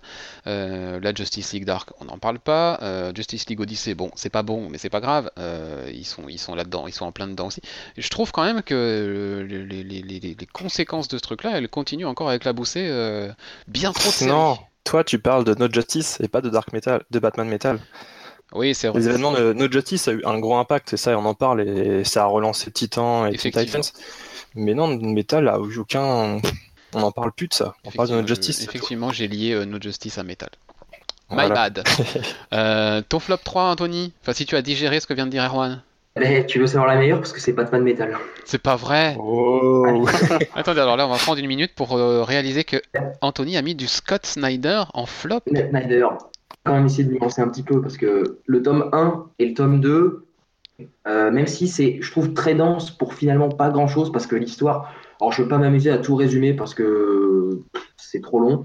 Et en fait, l'histoire est vraiment simple vraiment très simple. Si on, si on occulte les références qui sont là pour la référence et qui servent vraiment pas à un travail bibliographique, comme par exemple peut le faire un Morrison, euh, où là tu sens vraiment que le, le, type est allé chercher pour vraiment agréger des références précises à son récit. Là, Snyder, c'est je te fais de la référence parce que je suis capable de le faire. Et ça alourdit plus qu'autre chose les trois tomes, qu'il faut déjà s'empiffrer, très franchement. déjà, je comprends pas trop cet aspect-là de de, du clin d'œil pour le clin d'œil. Ajoutons à ça, c'est très très simple euh, dans le fond du fond. Un tome 2 qui, moi, m'a bien plu parce que j'aime toujours tout ce qui est les versions alternatives, alternatives en l'occurrence. Certaines qui sont euh, plutôt, euh, plutôt très bien réussies, donc le tome 2 marche pas mal. Par contre, le tome 3, je suis premier déçu. Hein, et franchement, j'ai terminé la lecture, je me suis dit, merde, j'ai envie d'aimer ce machin, mais de manière vraiment objective, je peux pas, quoi. Parce que Greg Capullo, en, mode service minimum, je, graphiquement, c'est pas au niveau de ce qu'il faisait sur les New 52. Euh, il y a cette accumulation de euh, le méchant a tout prévu jusqu'à la fin.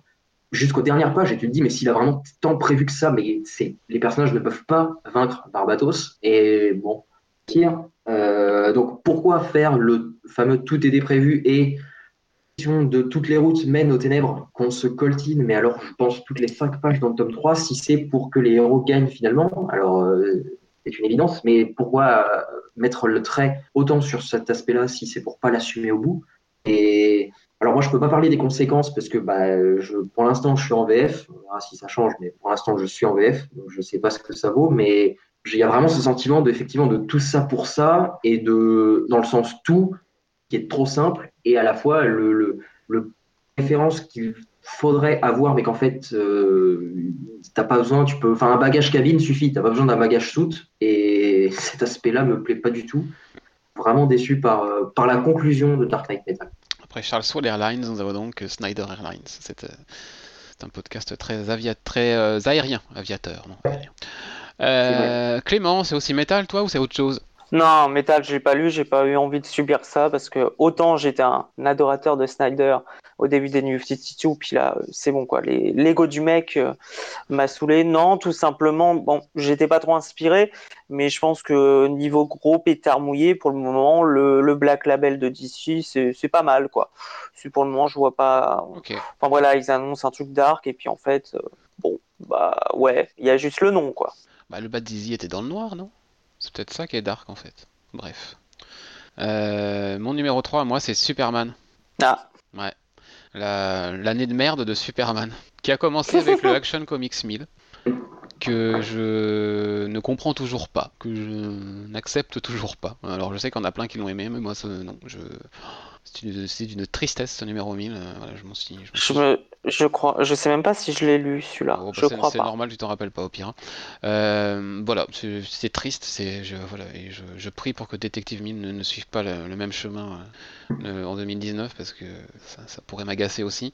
et puis bah derrière la reprise de Bendis qui qui me qui peine qui peine à prendre pour moi. Voilà, il y a, y a quelques petits concepts, quelques petits trucs intéressants, mais mais quand on est loin, bordel, euh, du Action Comics de Jurgens. Voilà, c'est un peu triste du coup l'année de, Superman 2018 euh, là. Euh. Bon, pour une année anniversaire, c'est quand, même, quand même dommage. Mais enfin, on va s'intéresser au début du podium, tant pis, du côté des tops cette fois. quelle est la troisième plus grande réussite pour toi cette année, Erwan? Eh bien, Cette fois, ça va être un comics qui est sorti, alors je sais pas s'il est sorti en VO, en tout cas il est sorti chez Glénat chez nous, euh, écrit par Nicolas Petrimo. Il faut flinguer Ramirez, acte 1, qui est franchement un comics, euh, oui. Alors j'aurais pas parié dessus, euh, bien, ok. Ah, en fait, je m'attendais pas déjà à le lire, première chose, et en plus à l'apprécier autant que, que ça a été le cas, puisque une histoire de règlement de compte à base d'un vendeur d'aspirateurs, comme ça, c'est c'est assez drôle. C'est bien écrit, c'est bien dessiné. Euh, ça rappelle beaucoup euh, la série des animés Funky Cops au niveau des dessins et des, actions. Et euh, le format est très beau. franchement, là-dessus, Glénat, ils, offrent un très très beau, un très beau bouquin, plus grand que d'habitude. Et non, franchement, quelque chose de, c'est français en plus comme comics, c'est un truc de cette qualité-là. c'est super rare, quoi. Et donc ouais, j'ai très bien apprécié ce tome, qui est très what the fuck, et la suite arrive bientôt normalement si je ne me trompe pas. Et non, je crois que tu ne te trompes pas, c'est pour le début d'année si je si j'ai bonne mémoire. Ok. Euh, je, ouais, je, suis passé à côté du truc. Je, me, je regardais de loin. Je le regarde de temps en temps de loin euh, chez mon libraire. Pour le moment, j'ai pas, voilà. Pour le moment, j'ai pas, j'ai pas ouvert le, truc, mais il est vrai que je n'en entends que de bonnes choses. Bah fonce. En tout cas. Euh, Anthony, numéro 3 sur ton podium des réussites de l'année. Alors là aussi, j'ai un peu triché. Ce, sera, ce seront trois numéros précis de Batman Rebirth. Donc le Batman 19, qui était la fin de l'arc, avec le retour de Bane dans la confrontation finale à Arkham. Cliché, c'est du David Finch, donc c'est musculeux, ensanglanté, euh, tout en sueur et en bodybuildé, mais ça marche à fond parce que c'est dialogué, je trouve, à la perfection par Tom King qui assume le côté I'm Batman de Batman, justement pris un tel plaisir à lire un tout petit numéro en VO depuis très longtemps. Et ce Batman 19 est un, est un immense coup de poing à, au courage et au, culte physique, pour le coup, qui est Batman. ce seront les deux, le diptyque Batman 36-37, euh, où là c'est euh, justement cette petite virée dans le parc euh, d'attractions des deux couples, donc Batman euh, Selina et Clark Lois. Et c'est une petite pépite euh, d'humour cinglant, de repos, d'humanité. Euh, enfin, tu souris, peut-être pas se marrer, mais tu souris vraiment en lisant un comics Batman où Bruce Wayne est en costume de Superman dans euh, une fête foraine. Enfin, je, pour moi, c'est brillant. C'est vraiment brillant, ces deux numéros. Donc, je, j'invite. le seul bémol, c'est qu'en fait, Urban a découpé ça et il faut lire deux kiosques pour avoir le diptyque. C'est un peu étrange. Mais les numéros en eux-mêmes sont, sont, sont brillants. Très bien. euh, Effectivement, c'est sorti en VF cette année, donc ça peut paraître ancien pour les lecteurs VO, mais voilà, tous ces voilà, numéros c'est ça. dont parle Anthony sont bien sortis cette année en VF. Euh, Clément, ton troisième Euh, bah, là, je vais tricher un peu. Je vais mettre un côté comics et un côté série Mhm. télé, parce que vraiment, j'avais beaucoup aimé. Donc, côté comics, euh, bah, Saga, parce Ouais. que voilà, j'ai. Ah oui, tu vas enfin, carrément tricher en mettant des trucs hyper différents. Je pensais que tu parlais au moins du même personnage ou du Non, même truc dans ces deux Non, je versions. savais. Non, non, pas du tout. Je, je, je voulais, je savais, je voulais les placer absolument. Et ensuite, euh, au niveau série, donc là, je prends deux séries, mais qui sont liées, hein, euh, Daredevil, Punisher. Ok. Euh, Daredevil, parce que la saison 3, j'ai adoré et honnêtement, le face-à-face entre Daredevil, en- enfin plus entre Pat Murdock et euh, le, le Caïd, euh, j'ai trouvé ça énormissime. Et Punisher, parce que j'ai été énormément surpris. Euh, j'avais peur que ça soit chiant et, et tout, et en fait, j'ai vraiment énormément aimé la série. J'ai trouvé que l'acteur, euh, j'étais pas très fan, hein, euh, a priori, euh, vraiment se, se débrouillait très bien, et c'est, je trouve que c'est l'une, ça a été l'une des meilleures séries de, de Marvel euh, Netflix sur cette plateforme. Donc, j'avais envie de le mettre parce que ça fait vraiment de mes, mes bonnes, les bonnes séries pour moi de, cette année 2018. Ok, et euh, pour moi, mon, mon- top 3 de cette année, ce sera euh, 2018, l'année des titans. Euh, sous toutes leurs formes, que ce soit euh, avec leur série euh, sur la plateforme DC Universe. voilà, Erwan ne nous en a dit que du bien. pour ce que j'en ai vu, je suis pas encore à jour, mais voilà, j'en ai vu 5 ou 6, je sais plus. Pareil, j'accroche vraiment à cette série. Et puis sur la version papier, que ce soit les Titans ou les Teen Titans, bah franchement, c'est- cool. Cette année, ils, ont, ils ont eu un, un vrai beau renouveau suite à, à notre justice et du coup euh, une recomposition des équipes, euh, nouvelles équipes créatives, tout ça, nouvelle direction. Et franchement, ça marche du tonnerre. Donc euh, voilà, moi qui aime, moi qui aime bien ces, ces équipes un peu euh, teen dans les comics, euh, là je suis servi cette année et c'est franchement, c'est franchement, franchement plaisant. Allez, numéro 2. Là, on arrive presque au bout. Euh, numéro 2 du côté des flops. Euh, Clément. Euh, Venom. Le C'est ouais, ouais, ouais, le film. Je lis pas du tout les comics. Le film, Oh, je suis allé le voir parce que j'avais envie de me faire mon avis. Et voilà, je me suis dit bon, je vais peut-être passer un bon moment, même si c'est de la merde. Et en fait, euh, enfin, c'est hyper mauvais. C'est un très très mauvais film. Euh, c'est haché, c'est mal monté. Les effets spéciaux sont assez dégueulasses. Et puis, euh, pour avoir grandi avec le Venom de, de la série animée, qui, je pense, se rassemble quand même, rapproche, pardon, quand même du comics, euh, honnêtement, euh, enfin non, moi, ce qui m'a déplu, je me suis dit, mais, mais, mais là, faut arrêter. Depuis quand Venom, c'est un gentil, quoi? C'est, pas un gentil. Et le problème, c'est que dans le film, Venom a été gentil. Hein. de quoi? A été gentil. Je pense vraiment qu'on fait l'amalgame de Venom. euh, Venom est forcément un tueur euh, écervelé. Malheureusement, dans les comics, c'est rarement le cas. hein.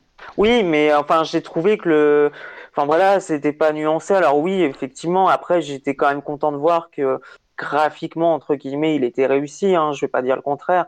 Voilà, j'ai trouvé vraiment que c'était mauvais, et que et puis bon, euh, j'ai envie de dire euh, vivement que Sony refile l'entièreté des droits à au MCU, quoi, parce que là, c'était pas possible. Puis même les acteurs, ils croyaient pas honnêtement. Tom Hardy jouait mal. Euh, l'acteur, euh, l'actrice, je sais plus qui c'est pas convaincu non plus, les bad guys en carton, alors que c'est dommage, parce qu'il y avait vraiment du potentiel, et puis en fait, ça a été, ça a été vraiment raté, quoi. Mm, mm. Euh, bon, en même temps, Tom Hardy a fait lui-même l'anti-promo de son film. Donc, Totalement. comme ça, c'est dire s'il s'il croyait au truc. Numéro 2 dans les grosses plantades de l'année, Erwan? La gestion française des comics. Ah, On ça. a eu, on a eu plein d'histoires cette année et donc notamment on a eu euh, la fin en tout cas la fin de, de certains mensuels, et du regroupage dans d'autres. En sachant qu'en France, on est beaucoup à critiquer le format, les différents formats, euh, notamment chez Panini, qui propose euh, toute une pléthore de formats de différentes tailles, différentes couleurs. Et pareil pour les mensuels, euh, qu'on n'avait pas forcément chez Urban d'ailleurs, chez les pour les mensuels, parce que c'était assez régulier. On n'avait pas tellement de relaunch. Et là, euh, cette année, euh, Urban qui supprime deux mensuels, qui regroupe certaines séries dans un unique mensuel. Bon, moi, ça m'a fait arrêter d'ailleurs de suivre en mensuel, déjà, première chose. Et on a aussi eu l'affaire de l'augmentation des prix, encore, chez Panini. Donc, je sais pas, tous les ans, j'ai l'impression qu'on parle de cette histoire-là, et tous les ans, ça revient. Et ça change pas, en sachant que euh, Panini euh, pourrait perdre en plus le droit de chez Marvel. Donc, euh, ouais, pour moi, c'est un gros flop cette année, c'est la gestion française des comics, même si à côté, il y a quand même des éditeurs qui s'en sortent plutôt bien, notamment Bliss et les nouveaux qui sont arrivés récemment. Mais voilà, en tout cas, sur les deux Big Two, euh, pff, ça peine un peu. Ouais. Anthony, toi, ton vice-champion de l'année du côté mauvais? C'est ce qu'on va appeler l'ère Marvel Legacy, ou en VF forcément, euh, parce que j'aimais beaucoup, euh, enfin j'aimais beaucoup.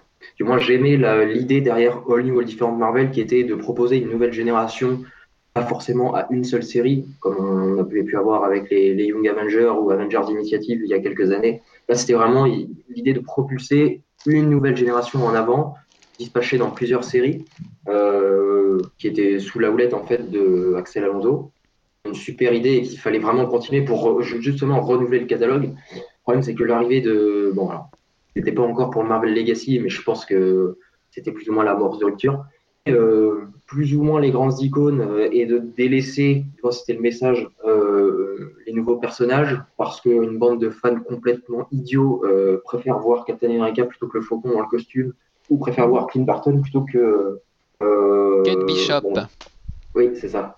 Euh, bon, je vais, vais rien dire au sujet de ces personnes-là, mais je n'en pense pas moins. Euh, et le problème, c'est que Legacy, les séries, du coup, sont pour la plupart assez mauvaises.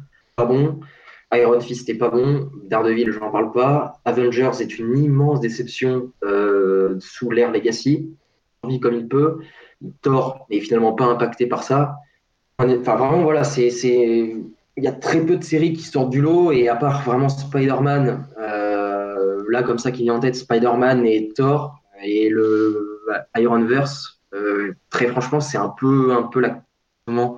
Marvel Legacy, ça arrive bientôt à son terme, mais euh, on, était assez euh, intrigué à l'arrivée de, ces, de et pas de points positifs pour l'instant. Et je trouve que on a vraiment dénigré le travail d'Axel Alonso et c'est un vrai manque à gagner qu'on a perdu. C'est vraiment dommage, vraiment vraiment dommage.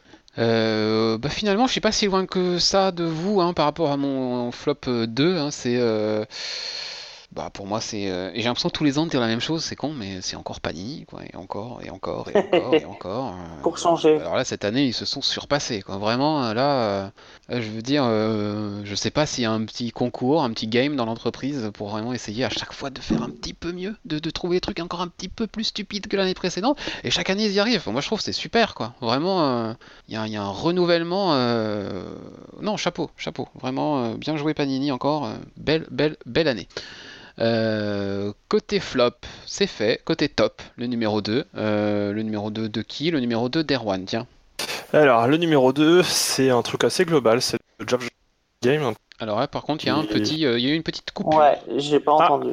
Euh, je disais donc le retour de Geoff Jones dans le comic game, puisque ça faisait longtemps qu'il avait, il avait disparu un petit peu euh, Ouais. des circuits avec son poste euh, chez DC. Et donc là, il est revenu euh, donc l'année dernière avec euh, Doomsday Clock, qui est assez controversé. Et euh, bah là, récemment avec Shazam et prochainement avec euh, les Jokers. Mm. Les Oui, c'est vrai. Puisqu'il me semble en plus qu'il a créé son, sa propre euh, ligne éditoriale de mémoire. Oui, hein, il a un label lui aussi. Voilà, et donc pour l'instant ça sent plutôt bon. En plus, il est aux commandes de pas mal de choses au niveau des séries, au niveau du, de la plateforme en ligne euh, DC Universe. Donc euh, plein de bonnes choses qui se profilent parce que clairement, personnellement, moi c'est un des auteurs qui m'a le plus marqué et touché dans ce que j'ai pu lire, euh, notamment euh, bah, les Green Lantern, le John Jones passant de Green Lantern. Et euh, pff, ouais, je, je suis que ravi de son retour dans le comics game en, rest- en espérant que ça reste de qualité et que ça fasse pas un effet euh, Scotty Young Mm. à trop se disperser et perdre en qualité. Non, c'est vrai, Geoff Jones passe sur Green Lantern, euh, c'est culte. Geoff, Geoff Jones passe sur Flash, c'est culte. Sur Superman, pareil. C'est Teen Titan, euh, c'était quelque chose aussi. Enfin bref, on a encore plein de trucs Ouais. à découvrir hein, de lui euh, en VF euh, qui, Oui. sont un peu, qui sont un peu oubliés. Donc euh, non, c'est euh, c'est bien, c'est bien. Euh, Anthony, ton top 2, toi? Thanos par Don Cates. Ok. Euh, parce que chez Marvel, donc oui, il y a Thor, il y a Spider-Man, de temps en temps Captain America, qui sont des bonnes séries, mais c'est des séries qui durent et qui reviennent dans les tops euh, de manière assez, enfin de manière annuelle en fait. Et là, Donny Cates, du moins en VF, euh, ça fait trois mois qu'il est arrivé, et en trois mois, moi, il m'a écrit l'une des plus belles euh, séries que j'ai pu lire ever, ni peur de le dire, parce que c'est court, c'est très beau. Donc là, Donny Cates, il est pour rien, mais c'est très beau. Et c'est surtout que le type, euh, alors ça entraîne un commentaire annexe qui est que je ne sais pas si toutes ces idées sont des bonnes idées, je suis incapable de dire ça, mais en tout cas ce sont des idées qui, euh, me parlent, qui m'interpellent, parce que voir le Silver Surfer qui euh, conduit la vague d'annihilation avec le marteau de Thor, on va dire, c'est absolument génial, parce que voir un Thanos vieux qui porte l'épée de Surtur après l'avoir abattu, euh, c'est absolument génial. Voir Thanos sur une double page en longueur euh, éventrer Iron Man en le coupant en deux, euh, voilà, c'est une accumulation d'idées de Barjo, euh, un miracle éditorial absolu, marche toutes jusqu'au bout. Et là où il y avait une orgie d'explosivité sur toute la série, il se termine terminé dans un silence, alors de mort, si je peux me permettre, absolument glaçant. Personnage, euh, donc je parle de Thanos, qui a été médiatiquement surexposé depuis en fait euh, l'essor des films, euh, donc depuis 5-6 ans. C'est un personnage qui revient beaucoup et qui finalement n'est plus très menaçant globalement. Alors ce n'est pas lié du tout aux Avengers, c'est en fait Thanos contre lui-même, faut pas dire. Vraiment brillant. Ouais, en effet. Alors ça, ça fait pas partie de mon top. j'aurais pu, effectivement, mais bon. Clément? En numéro 2, donc ça va pas être un comic, ça va pas être une série, mais ça va être un jeu vidéo. Euh, le jeu vidéo Spider-Man, qui est sorti euh, au mois de septembre et qui exclut euh, Sony. Bon, au vu des trailers et tout ça, ça annonçait vraiment du très lourd parce que quand c'est un jeu d'exclus, généralement les les studios mettent le paquet et là effectivement c'était enfin honnêtement j'ai j'ai pas nécessairement trop le temps de jouer aux jeux vidéo je suis pas non plus hyper friand enfin avec modération et là honnêtement je j'y ai joué euh, mais tous les soirs c'était euh, graphiquement c'est une tuerie Euh, jamais on a eu l'impression d'être autant euh, Spider-Man notamment dans l'inertie du personnage euh, euh, bah, quand, quand il est dans les airs, quoi. Euh, la reproduction de, de New York est incroyable. Et puis l'histoire, euh, euh, je me suis dit, putain, une vraie histoire du comics bien montée, des personnages hyper attachants. J'en suis venu à me demander si euh, derrière, c'était pas des vrais acteurs. Et, euh, et vraiment, c'est, les personnages sont hyper bien construits, hyper bien scénarisés. Et moi, j'ai en mémoire vraiment la, les, les dernières euh, minutes de, de cinématique du jeu, hors DLC, j'entends. Et puis aussi que, à l'image des films Marvel, on a le droit à une euh, scène post-générique qui annonce aussi du lourd. Donc vraiment, ça a été mais une, une énorme surprise et, et c'était vraiment génial. quoi. J'avais lu Spider-Man fut un temps et plus du tout. Et, et voilà, ça m'a, j'ai retrouvé tout ce que j'ai aimé dans Spider-Man, que ce soit quand je regardais les films de Sam Raimi ou surtout dans la série euh, des années 90. Quoi. J'ai retrouvé tout ce que j'aimais en tant qu'enfant. Donc c'est, une très très très grande réussite. Et quelque chose me dit qu'on en reparlera. Euh, je sais pas pourquoi. Euh, et pour ma part, mon, mon numéro 2 dans, mes, dans mon top de cette année euh, de 2018, bah, c'est, c'est il y a un petit lien avec Clément parce que c'est le même personnage. Euh, c'est bah ouais, Spider-Man New Generation. Euh, là, claque, ciné euh, de, de, l'année en termes d'adaptation de comics euh, et même de ces dernières années pour moi. Euh, le film Spider-Man que j'attendais et qu'on a, que beaucoup à mon avis attendaient. J'en ai parlé déjà dans la précédente émission, je, vous renvoie du coup à ce que j'en ai dit, mais vraiment, on tient là un vrai bijou d'animation qu'il qui faut absolument voir quand on aime Spider-Man et même quand on aime les comics, j'ai envie de dire. C'est une leçon ce film. Voilà. Euh, il nous reste à découvrir nos, winners, nos winners de l'année. Alors, on va commencer par euh, le flop des flops, le raté des ratés pour vous cette année, vraiment le truc qui, euh, qui vous a pourri votre année comics. Quel est-il, Erwan? Pour le fun, je redis ma faiblesse au pro que j'ai pu voir sur euh, mon site d'achat. Attends, t'as quoi? J'ai pas compris du coup. Pas Ma, faiblesse face aux promos, Ah. aux promotions. Les promos Arconia du mois de novembre. Exactement. Mais il y a pire que ça. Il y a le Batman Ninja. euh, Oui, qui a été euh, fouah, une cata, cata, cata absolue. Un film qui aurait pu être génial. Franchement, sur les lignes, ça aurait pu être vraiment cool. Mais euh, pas du tout. C'est c'est moche. Et puis, bah. Il n'y a rien de Batman, quoi. Donc, ouais, grosse déception pour moi là-dessus. hein. Franchement. euh, Ok.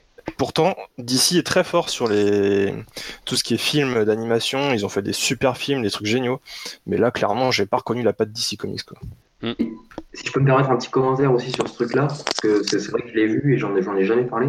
Je, je salue euh, le, le projet, parce que euh, réinterpréter euh, Batman et tout son univers à la sauce, euh, à la sauce euh, Ronin, Genjin, tout ça, pourquoi pas.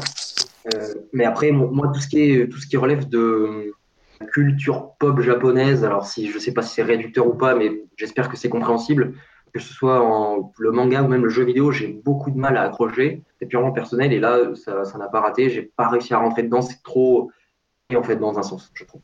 Ok. Eh ben tiens Anthony, garde la parole pour ton, ton, ton, flop 1, ton raté numéro 1, ton truc, euh, voilà. Moi, ce sera vos top 2. Ce sera certaines gestions, euh, certains choix éditoriaux en VF. Ok. Euh, bon, voilà, notamment Panini. Alors, effectivement, il y a cette hausse de prix. Maintenant, je pense que bon, s'ils le font, c'est qu'ils ont. J'espère qu'ils n'ont pas le choix. On va pas revenir dessus, mais ouais, la hausse des prix commence à être vraiment problématique, euh, notamment sur ces simili de mensuels. Euh, la restructuration de la gamme d'Urban. Alors eux, pour le coup, je pense que c'est vraiment par choix et pas par euh, volonté mercantile qu'ils le font. Oui. Mais bon, malheureusement, moi, je suis vraiment intéressé par ce format depuis beaucoup de temps, très longtemps, et le voir disparaître à petit feu, ça me dérange beaucoup. Euh, Il y a, alors, je le mets en tant que flop, mais c'est aussi une chance. C'est pour moi la surexposition et la surmultiplication de sorties, en fait. Hmm.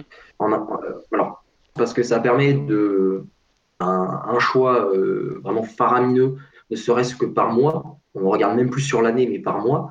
Euh, on peut lire vraiment de tout aujourd'hui en VF. Euh, le problème, c'est qu'on peut trop lire de tout en un sens, qui fait que, j'en sais rien, mais des Black Monday Murder- Murderers de Jonathan Hickman, bah, je l'ai pas pris quoi. Au lieu de lire tes merdes de Marvel, tu pourrais aller lire des chefs-d'œuvre de, comment, de Black Monday Murderers, par exemple, de Jonathan Hickman ou Image.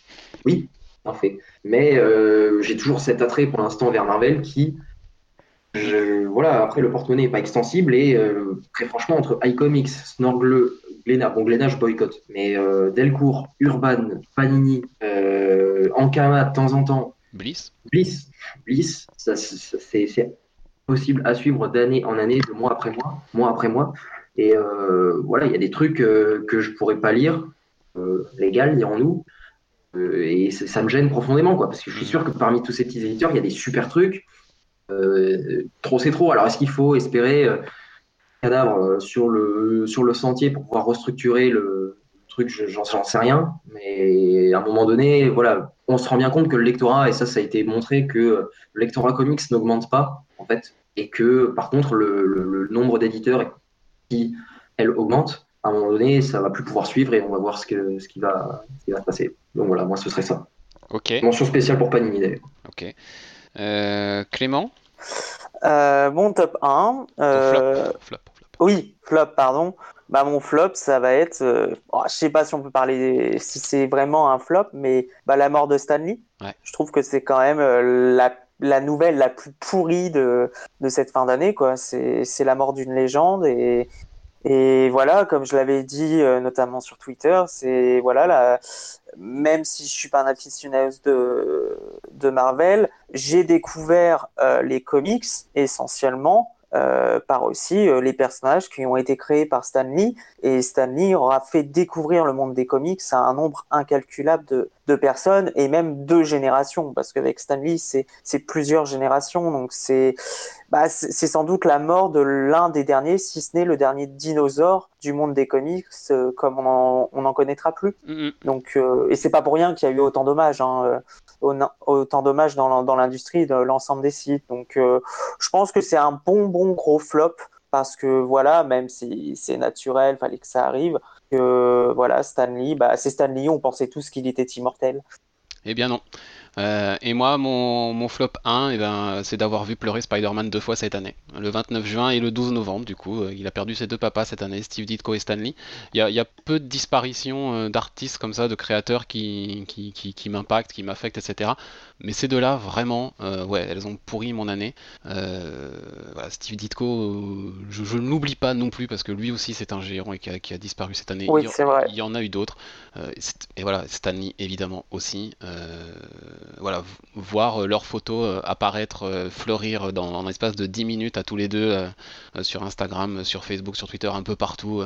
bah, en général, c'est pas bon signe. Effectivement, c'était très très mauvais signe. Il a fallu leur dire au revoir cette année. Je vais encore reparler de ce film, mais je pense qu'un des plus beaux hommages qui puisse être rendu à ces, deux monstres que sont Steve Ditko et Stanley, c'est les deux phrases qui sont à la fin de Spider-Man New Generation qui, qui vraiment m'ont m'ont mis un petit frisson quoi vraiment c'était euh, c'est c'est- c'est- c'est- c'est beau c'est sobre et voilà et c'est c'est euh, c'est tout ce que ces, ces deux grands là méritaient et voilà c'est vrai c'est ça moi qui m'a pourri mon année 2018 du côté des comics clairement mais bon Show must go on, comme on dit. Euh, on, doit, on, va continuer tout de même à lire des comics, à aimer ça. Et euh, on a un top numéro 1, on a un coup de cœur, euh, des coups de cœur peut-être cette année. Quel est-il, Erwan? À ton avis? À mon avis, c'est une série euh, du- Ouais. du, DC Universe. Ouais. Avec, euh, avec euh, comme personnage parmi le casting ton futur cosplay pour la Comic Con l'année prochaine. Ouais. Mais un peu plus vert par contre. Parce qu'il est pas assez vert à mon goût, mais Il voilà. n'est pas trop vert, oui. Ouais, c'est ouais, ouais, c'est bien euh, Titan. Alors, euh, à la fois la série et comme tu l'as dit, euh, le retour de, des Titans et de Teen Titan en général sur la scène comics, puisqu'en plus de ça, Urban euh, l'a intégré dans son calendrier. Ils vont republier les vieilles versions de Teen Titan Il était euh, temps, par bordel. Perez. Ouais, il était très très temps. Et donc ouais, ouais, la série Titan qui pour moi euh, sonne le début des séries DC Comics en version en live action, puisqu'on n'avait pas, on n'avait pas jusque là, à part des web-séries euh, sur YouTube. Euh, donc c'est la première série de la plateforme DC Universe qui pour le moment est un succès plein pour tout ce qu'il traite et euh, tous les retours que j'ai sur Instagram des gens que j'ai réussi à motiver à regarder euh, sont aussi catégoriques, c'est que c'est très bon. Il y a plein d'éléments qui sont excellents dedans et si vous n'avez pas encore regardé, il faut savoir que le dernier épisode s'appelle Robin versus Batman et ça je m'y attendais pas qu'ils intègrent Batman dans la série. Je pensais même pas qu'ils avaient les droits d'ailleurs. Ouais, ça ose beaucoup de choses, c'est culotté. Et ça va assez loin dans l'univers euh, d'ici, puisque ça s'arrête pas juste au Titan, ça reprend vraiment tout, de la Justice League au Teen Titan, avec euh, la Doom Patrol et tout. Donc c'est vraiment euh, pour moi une grosse série, et j'espère que les prochaines qui vont être développées sur la plateforme vont être d'aussi bonne qualité, parce que clairement on mérite d'avoir des séries d'ici mieux que celles fournies par la CW. Ouais, alors certains me, me redoutent pour euh, mon lobbying intensif concernant euh, tout ce qui concerne Archie et, et- et- et d'autres choses. hein. J'ai des vagues où je mets des trucs vraiment en avant et je pousse, je pousse. Euh, Erwan est redoutable aussi en ce qui concerne le lobbying et, C'est vrai. et pour Titan, euh, pour Titan c'est le, le- la VRP numéro 1. Il n'y a pas de, y a pas de souci. Euh, et à raison, et à raison. C'est c'est vraiment une grande, grande réussite cette année et, et je ne l'ai pas vu venir. Je ne l'attendais pas. Voilà, clairement, j'avais pas confiance dans ce truc-là. J'avais même plutôt peur. Et euh, Comme beaucoup. Et euh, ce, qui rebutait pas mal de personnes, c'était notamment euh, Starfire et son look euh, prostitué années 80. Et Hmm. il faut savoir que pour ceux qui redoutent encore de la voir, elle n'a plus cette, tenue-là. Elle l'a retirée dans le dernier épisode. Elle a une tenue normale de super-héroïne. Et donc rien que pour ça, foncez, regardez cette série qui vaut le coup. Euh, on ne le dira jamais assez, effectivement. Euh, Clément, quel est ton top 1 À ton avis Ah bah attends, à mon avis, euh, alors le même qu'en 2017, Exact. euh, le même qu'en 2016. C'est ça. Non, mais c'est ça, j'allais dire, j'ai l'impression que c'est c'est. un monsieur euh, qui vient Ouais. euh, du nord de l'Amérique. Ouais, non, mais j'ai l'impression que c'est. Ouais, effectivement, que c'est. Les années se répètent, mais. euh, Donc, mon top 1, mais en fait, ça pourrait être plusieurs titres. Mais j'ai mis Jeff Lemire, Jeff Lemire, je sais jamais comment ça se dit, en, en top 1. Je crois. Lemire. Bon, bah écoute, on... ça, enfin, ça revient au même. Euh, parce que, euh, bah encore une fois, cette année, euh, bon, je lis Lemire que dans le comics indé. Donc forcément, euh, il y a quand même potentiellement de la qualité. Et surtout, j'ai été euh, conquis par la conclusion de Royal City, qui vraiment, mais j'ai trouvé ça d'une finesse d'écriture et, et, voilà, le mec a mis tout ce qu'il avait. Euh, j'ai eu, enfin, c'est l'impression que ça m'a donné, donné c'est qu'il a mis tout ce qu'il avait dans cette conclusion. D'ailleurs, si vous voulez avoir plus mon avis, il me semble que j'ai écrit une review sur le site sur ce dernier numéro. Euh, et puis aussi pour la conclusion de Descender, euh, que j'ai trouvé brillante parce que qui était en parfaite résonance avec le, le tout premier numéro qui datait, hein, qui avait près, je crois qu'il date de près de trois ans. Et enfin, c'est pas parce sorti en que- VF, attention, spoil pas. oui, mais je ne dirais, je ne vais pas, je ne vais pas spoiler, mais voilà, c'est en parfaite résonance. Et c'est honnêtement, je, je, je voyais pas où il pouvait, euh, où ça allait arriver. Et donc, je suis ravi de savoir qu'il va avoir une suite et je l'attends avec impatience. Et enfin, parce qu'il nous offre euh, depuis le plusieurs mois euh, Gideon's Falls, qui est Gideon Falls, pardon, qui est juste brillantissime et et encore une fois, il fait des merveilles avec euh, Andrea Sorrentino et, et voilà, c'est bon. Et il y a aussi Black Hammer. hein. Et là, c'est on dit merci à Mathieu qui m'a fait du lobbying l'année dernière. Black Hammer, c'est très bon.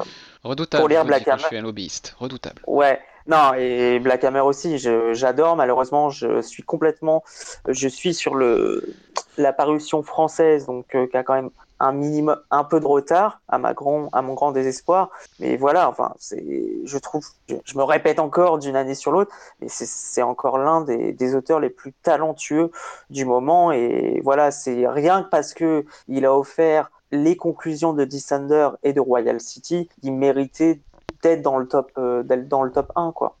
Ok. Euh, allez, Anthony, reparle-nous de jeux vidéo. Euh, J'aurais pu vous parler de films, parce que je pense que New, enfin, Into Spider-Verse aurait pu être mon coup de cœur. Malheureusement, je ne l'ai pas vu à l'heure où Ça, pourrait, on en reparlera au- lors des awards, mais Ouais. ouais, ça pourrait. Exact, exact. Donc, je vais me rabattre vers un autre podium, enfin, vers un autre trophée arachnéen, qui est donc le Marvel's Spider-Man sur PS4, exclusivement. Euh, alors, je suis bien conscient que ce jeu a les défauts de- d'un jeu Ubisoft, euh, c'est-à-dire de la, pas mal de quêtes FedEx, de la quête annexe qui sert pas à grand-chose, du, du brouillard de guerre sur la map, du brouillard de guerre sur la map qui sert à rien parce que tu es Spider-Man dans cet Oui. univers depuis 8 ans, donc tu es censé connaître. euh, Enfin, dans le jeu, en fait, le personnage est censé connaître le, le- Oui. la zone de Manhattan, sauf que bah, on te le fait la dévoiler, mais ça sert. Enfin, c'était pas logique. Donc, oui, le jeu a des défauts. Par contre, le jeu a cette immense réussite de te pouvoir te faire allumer ta console et de te faire prendre plaisir juste à te balader dans le jeu. Complètement.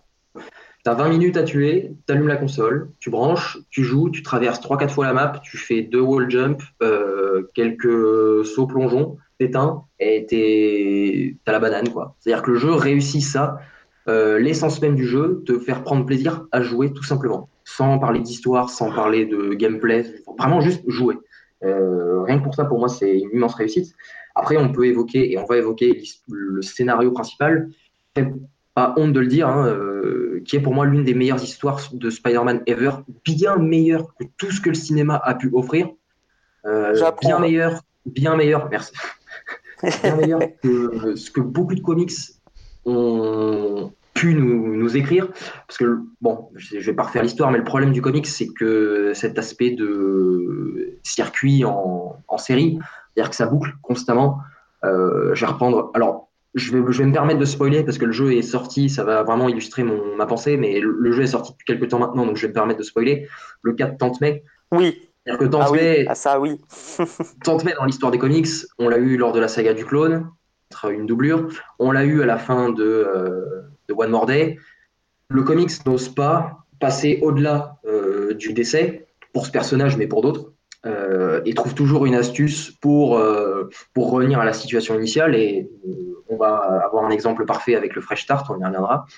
Pas se permettre ça, puisqu'à la fin du jeu, en fait, Tante May meurt, simplement. Euh, le jeu ne pourra pas revenir en arrière, ce n'est pas possible, ce ne sera pas crédible. Donc, rien que dans un premier épisode euh, qu'on va appeler coup d'essai, hein, puisque rien n'était fait, que bon nombre de comics, il a en plus pour lui d'avoir un Peter Parker qui est dans une situation comment dire, personnelle qui est bien plus intéressante que, euh, que l'adolescent universitaire qu'on nous rabâche euh, beaucoup trop souvent.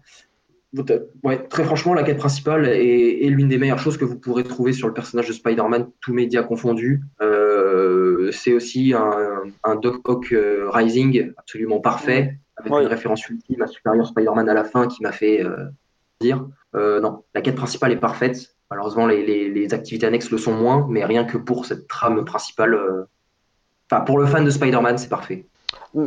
Si je peux juste compléter un élément, euh, je pense que si pourquoi c'est une réussite, et je rejoins complètement à ce que tu as dit, hein, sur tous les points, c'est immense et il y a des dialogues vraiment. Et moi, la fin avec la mort de Tante May, honnêtement, j'ai eu la larme à l'œil parce que je, on est tellement pas habitué en fait à ce qu'ils aillent jusqu'au bout de l'idée, notamment de la question du décès, que quand ça arrive, on est vraiment surpris. Et c'est une réussite aussi parce qu'ils ont quand même repris les codes cinématographiques dans la mise en scène et, ça marche très très bien et, la relation entre Peter et Octopus est juste ah. géniale. Euh, la fin du jeu, de l'histoire principale, les dialogues entre les deux personnages étaient juste, euh, mais vraiment, parfait quoi. je crois que c'est, c'est comme tu l'as dit, ça doit être la meilleure histoire principale qu'on ait eue euh, en termes d'adaptation.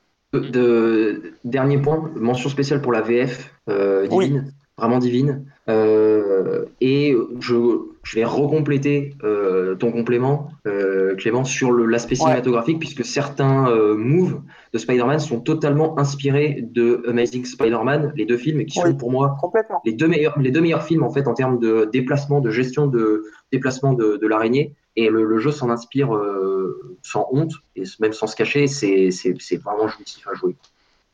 Ok, et eh bien il ne reste plus que mon top 1 du coup. Euh, j'ai réussi à deviner tous les vôtres. Est-ce que vous devinerez le mien? Euh... Jingle Jungle Jingle Jungle. non. non, pas de Riverdale, pas de Riverdale. Ah, même pas. Non, je...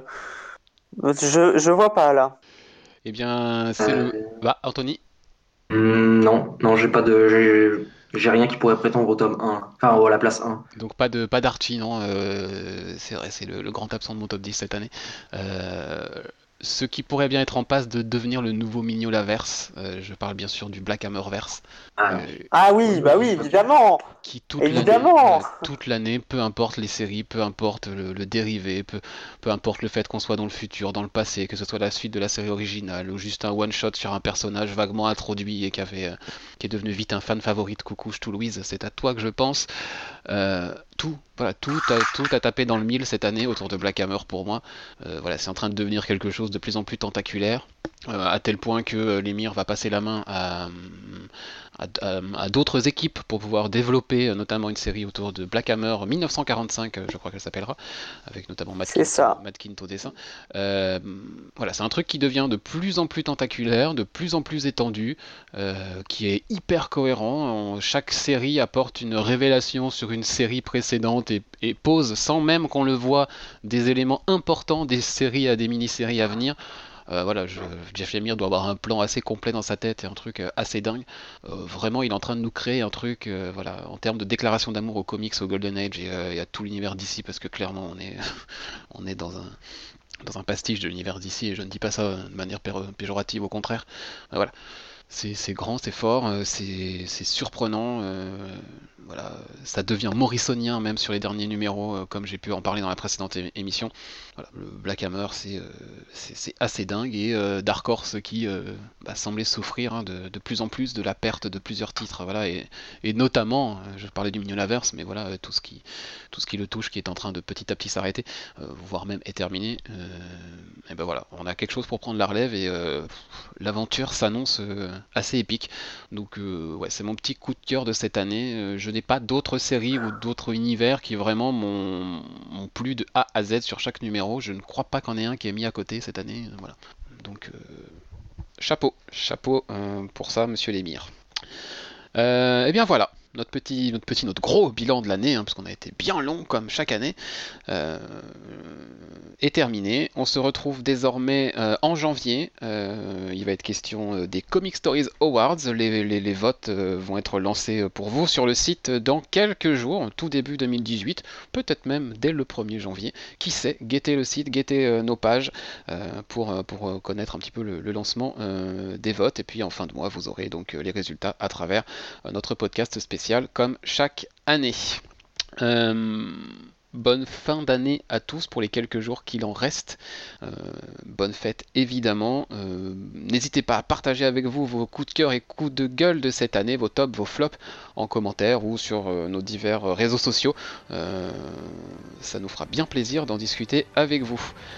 Belle fin d'année à tous et à très vite pour les awards donc. Au revoir. Au revoir.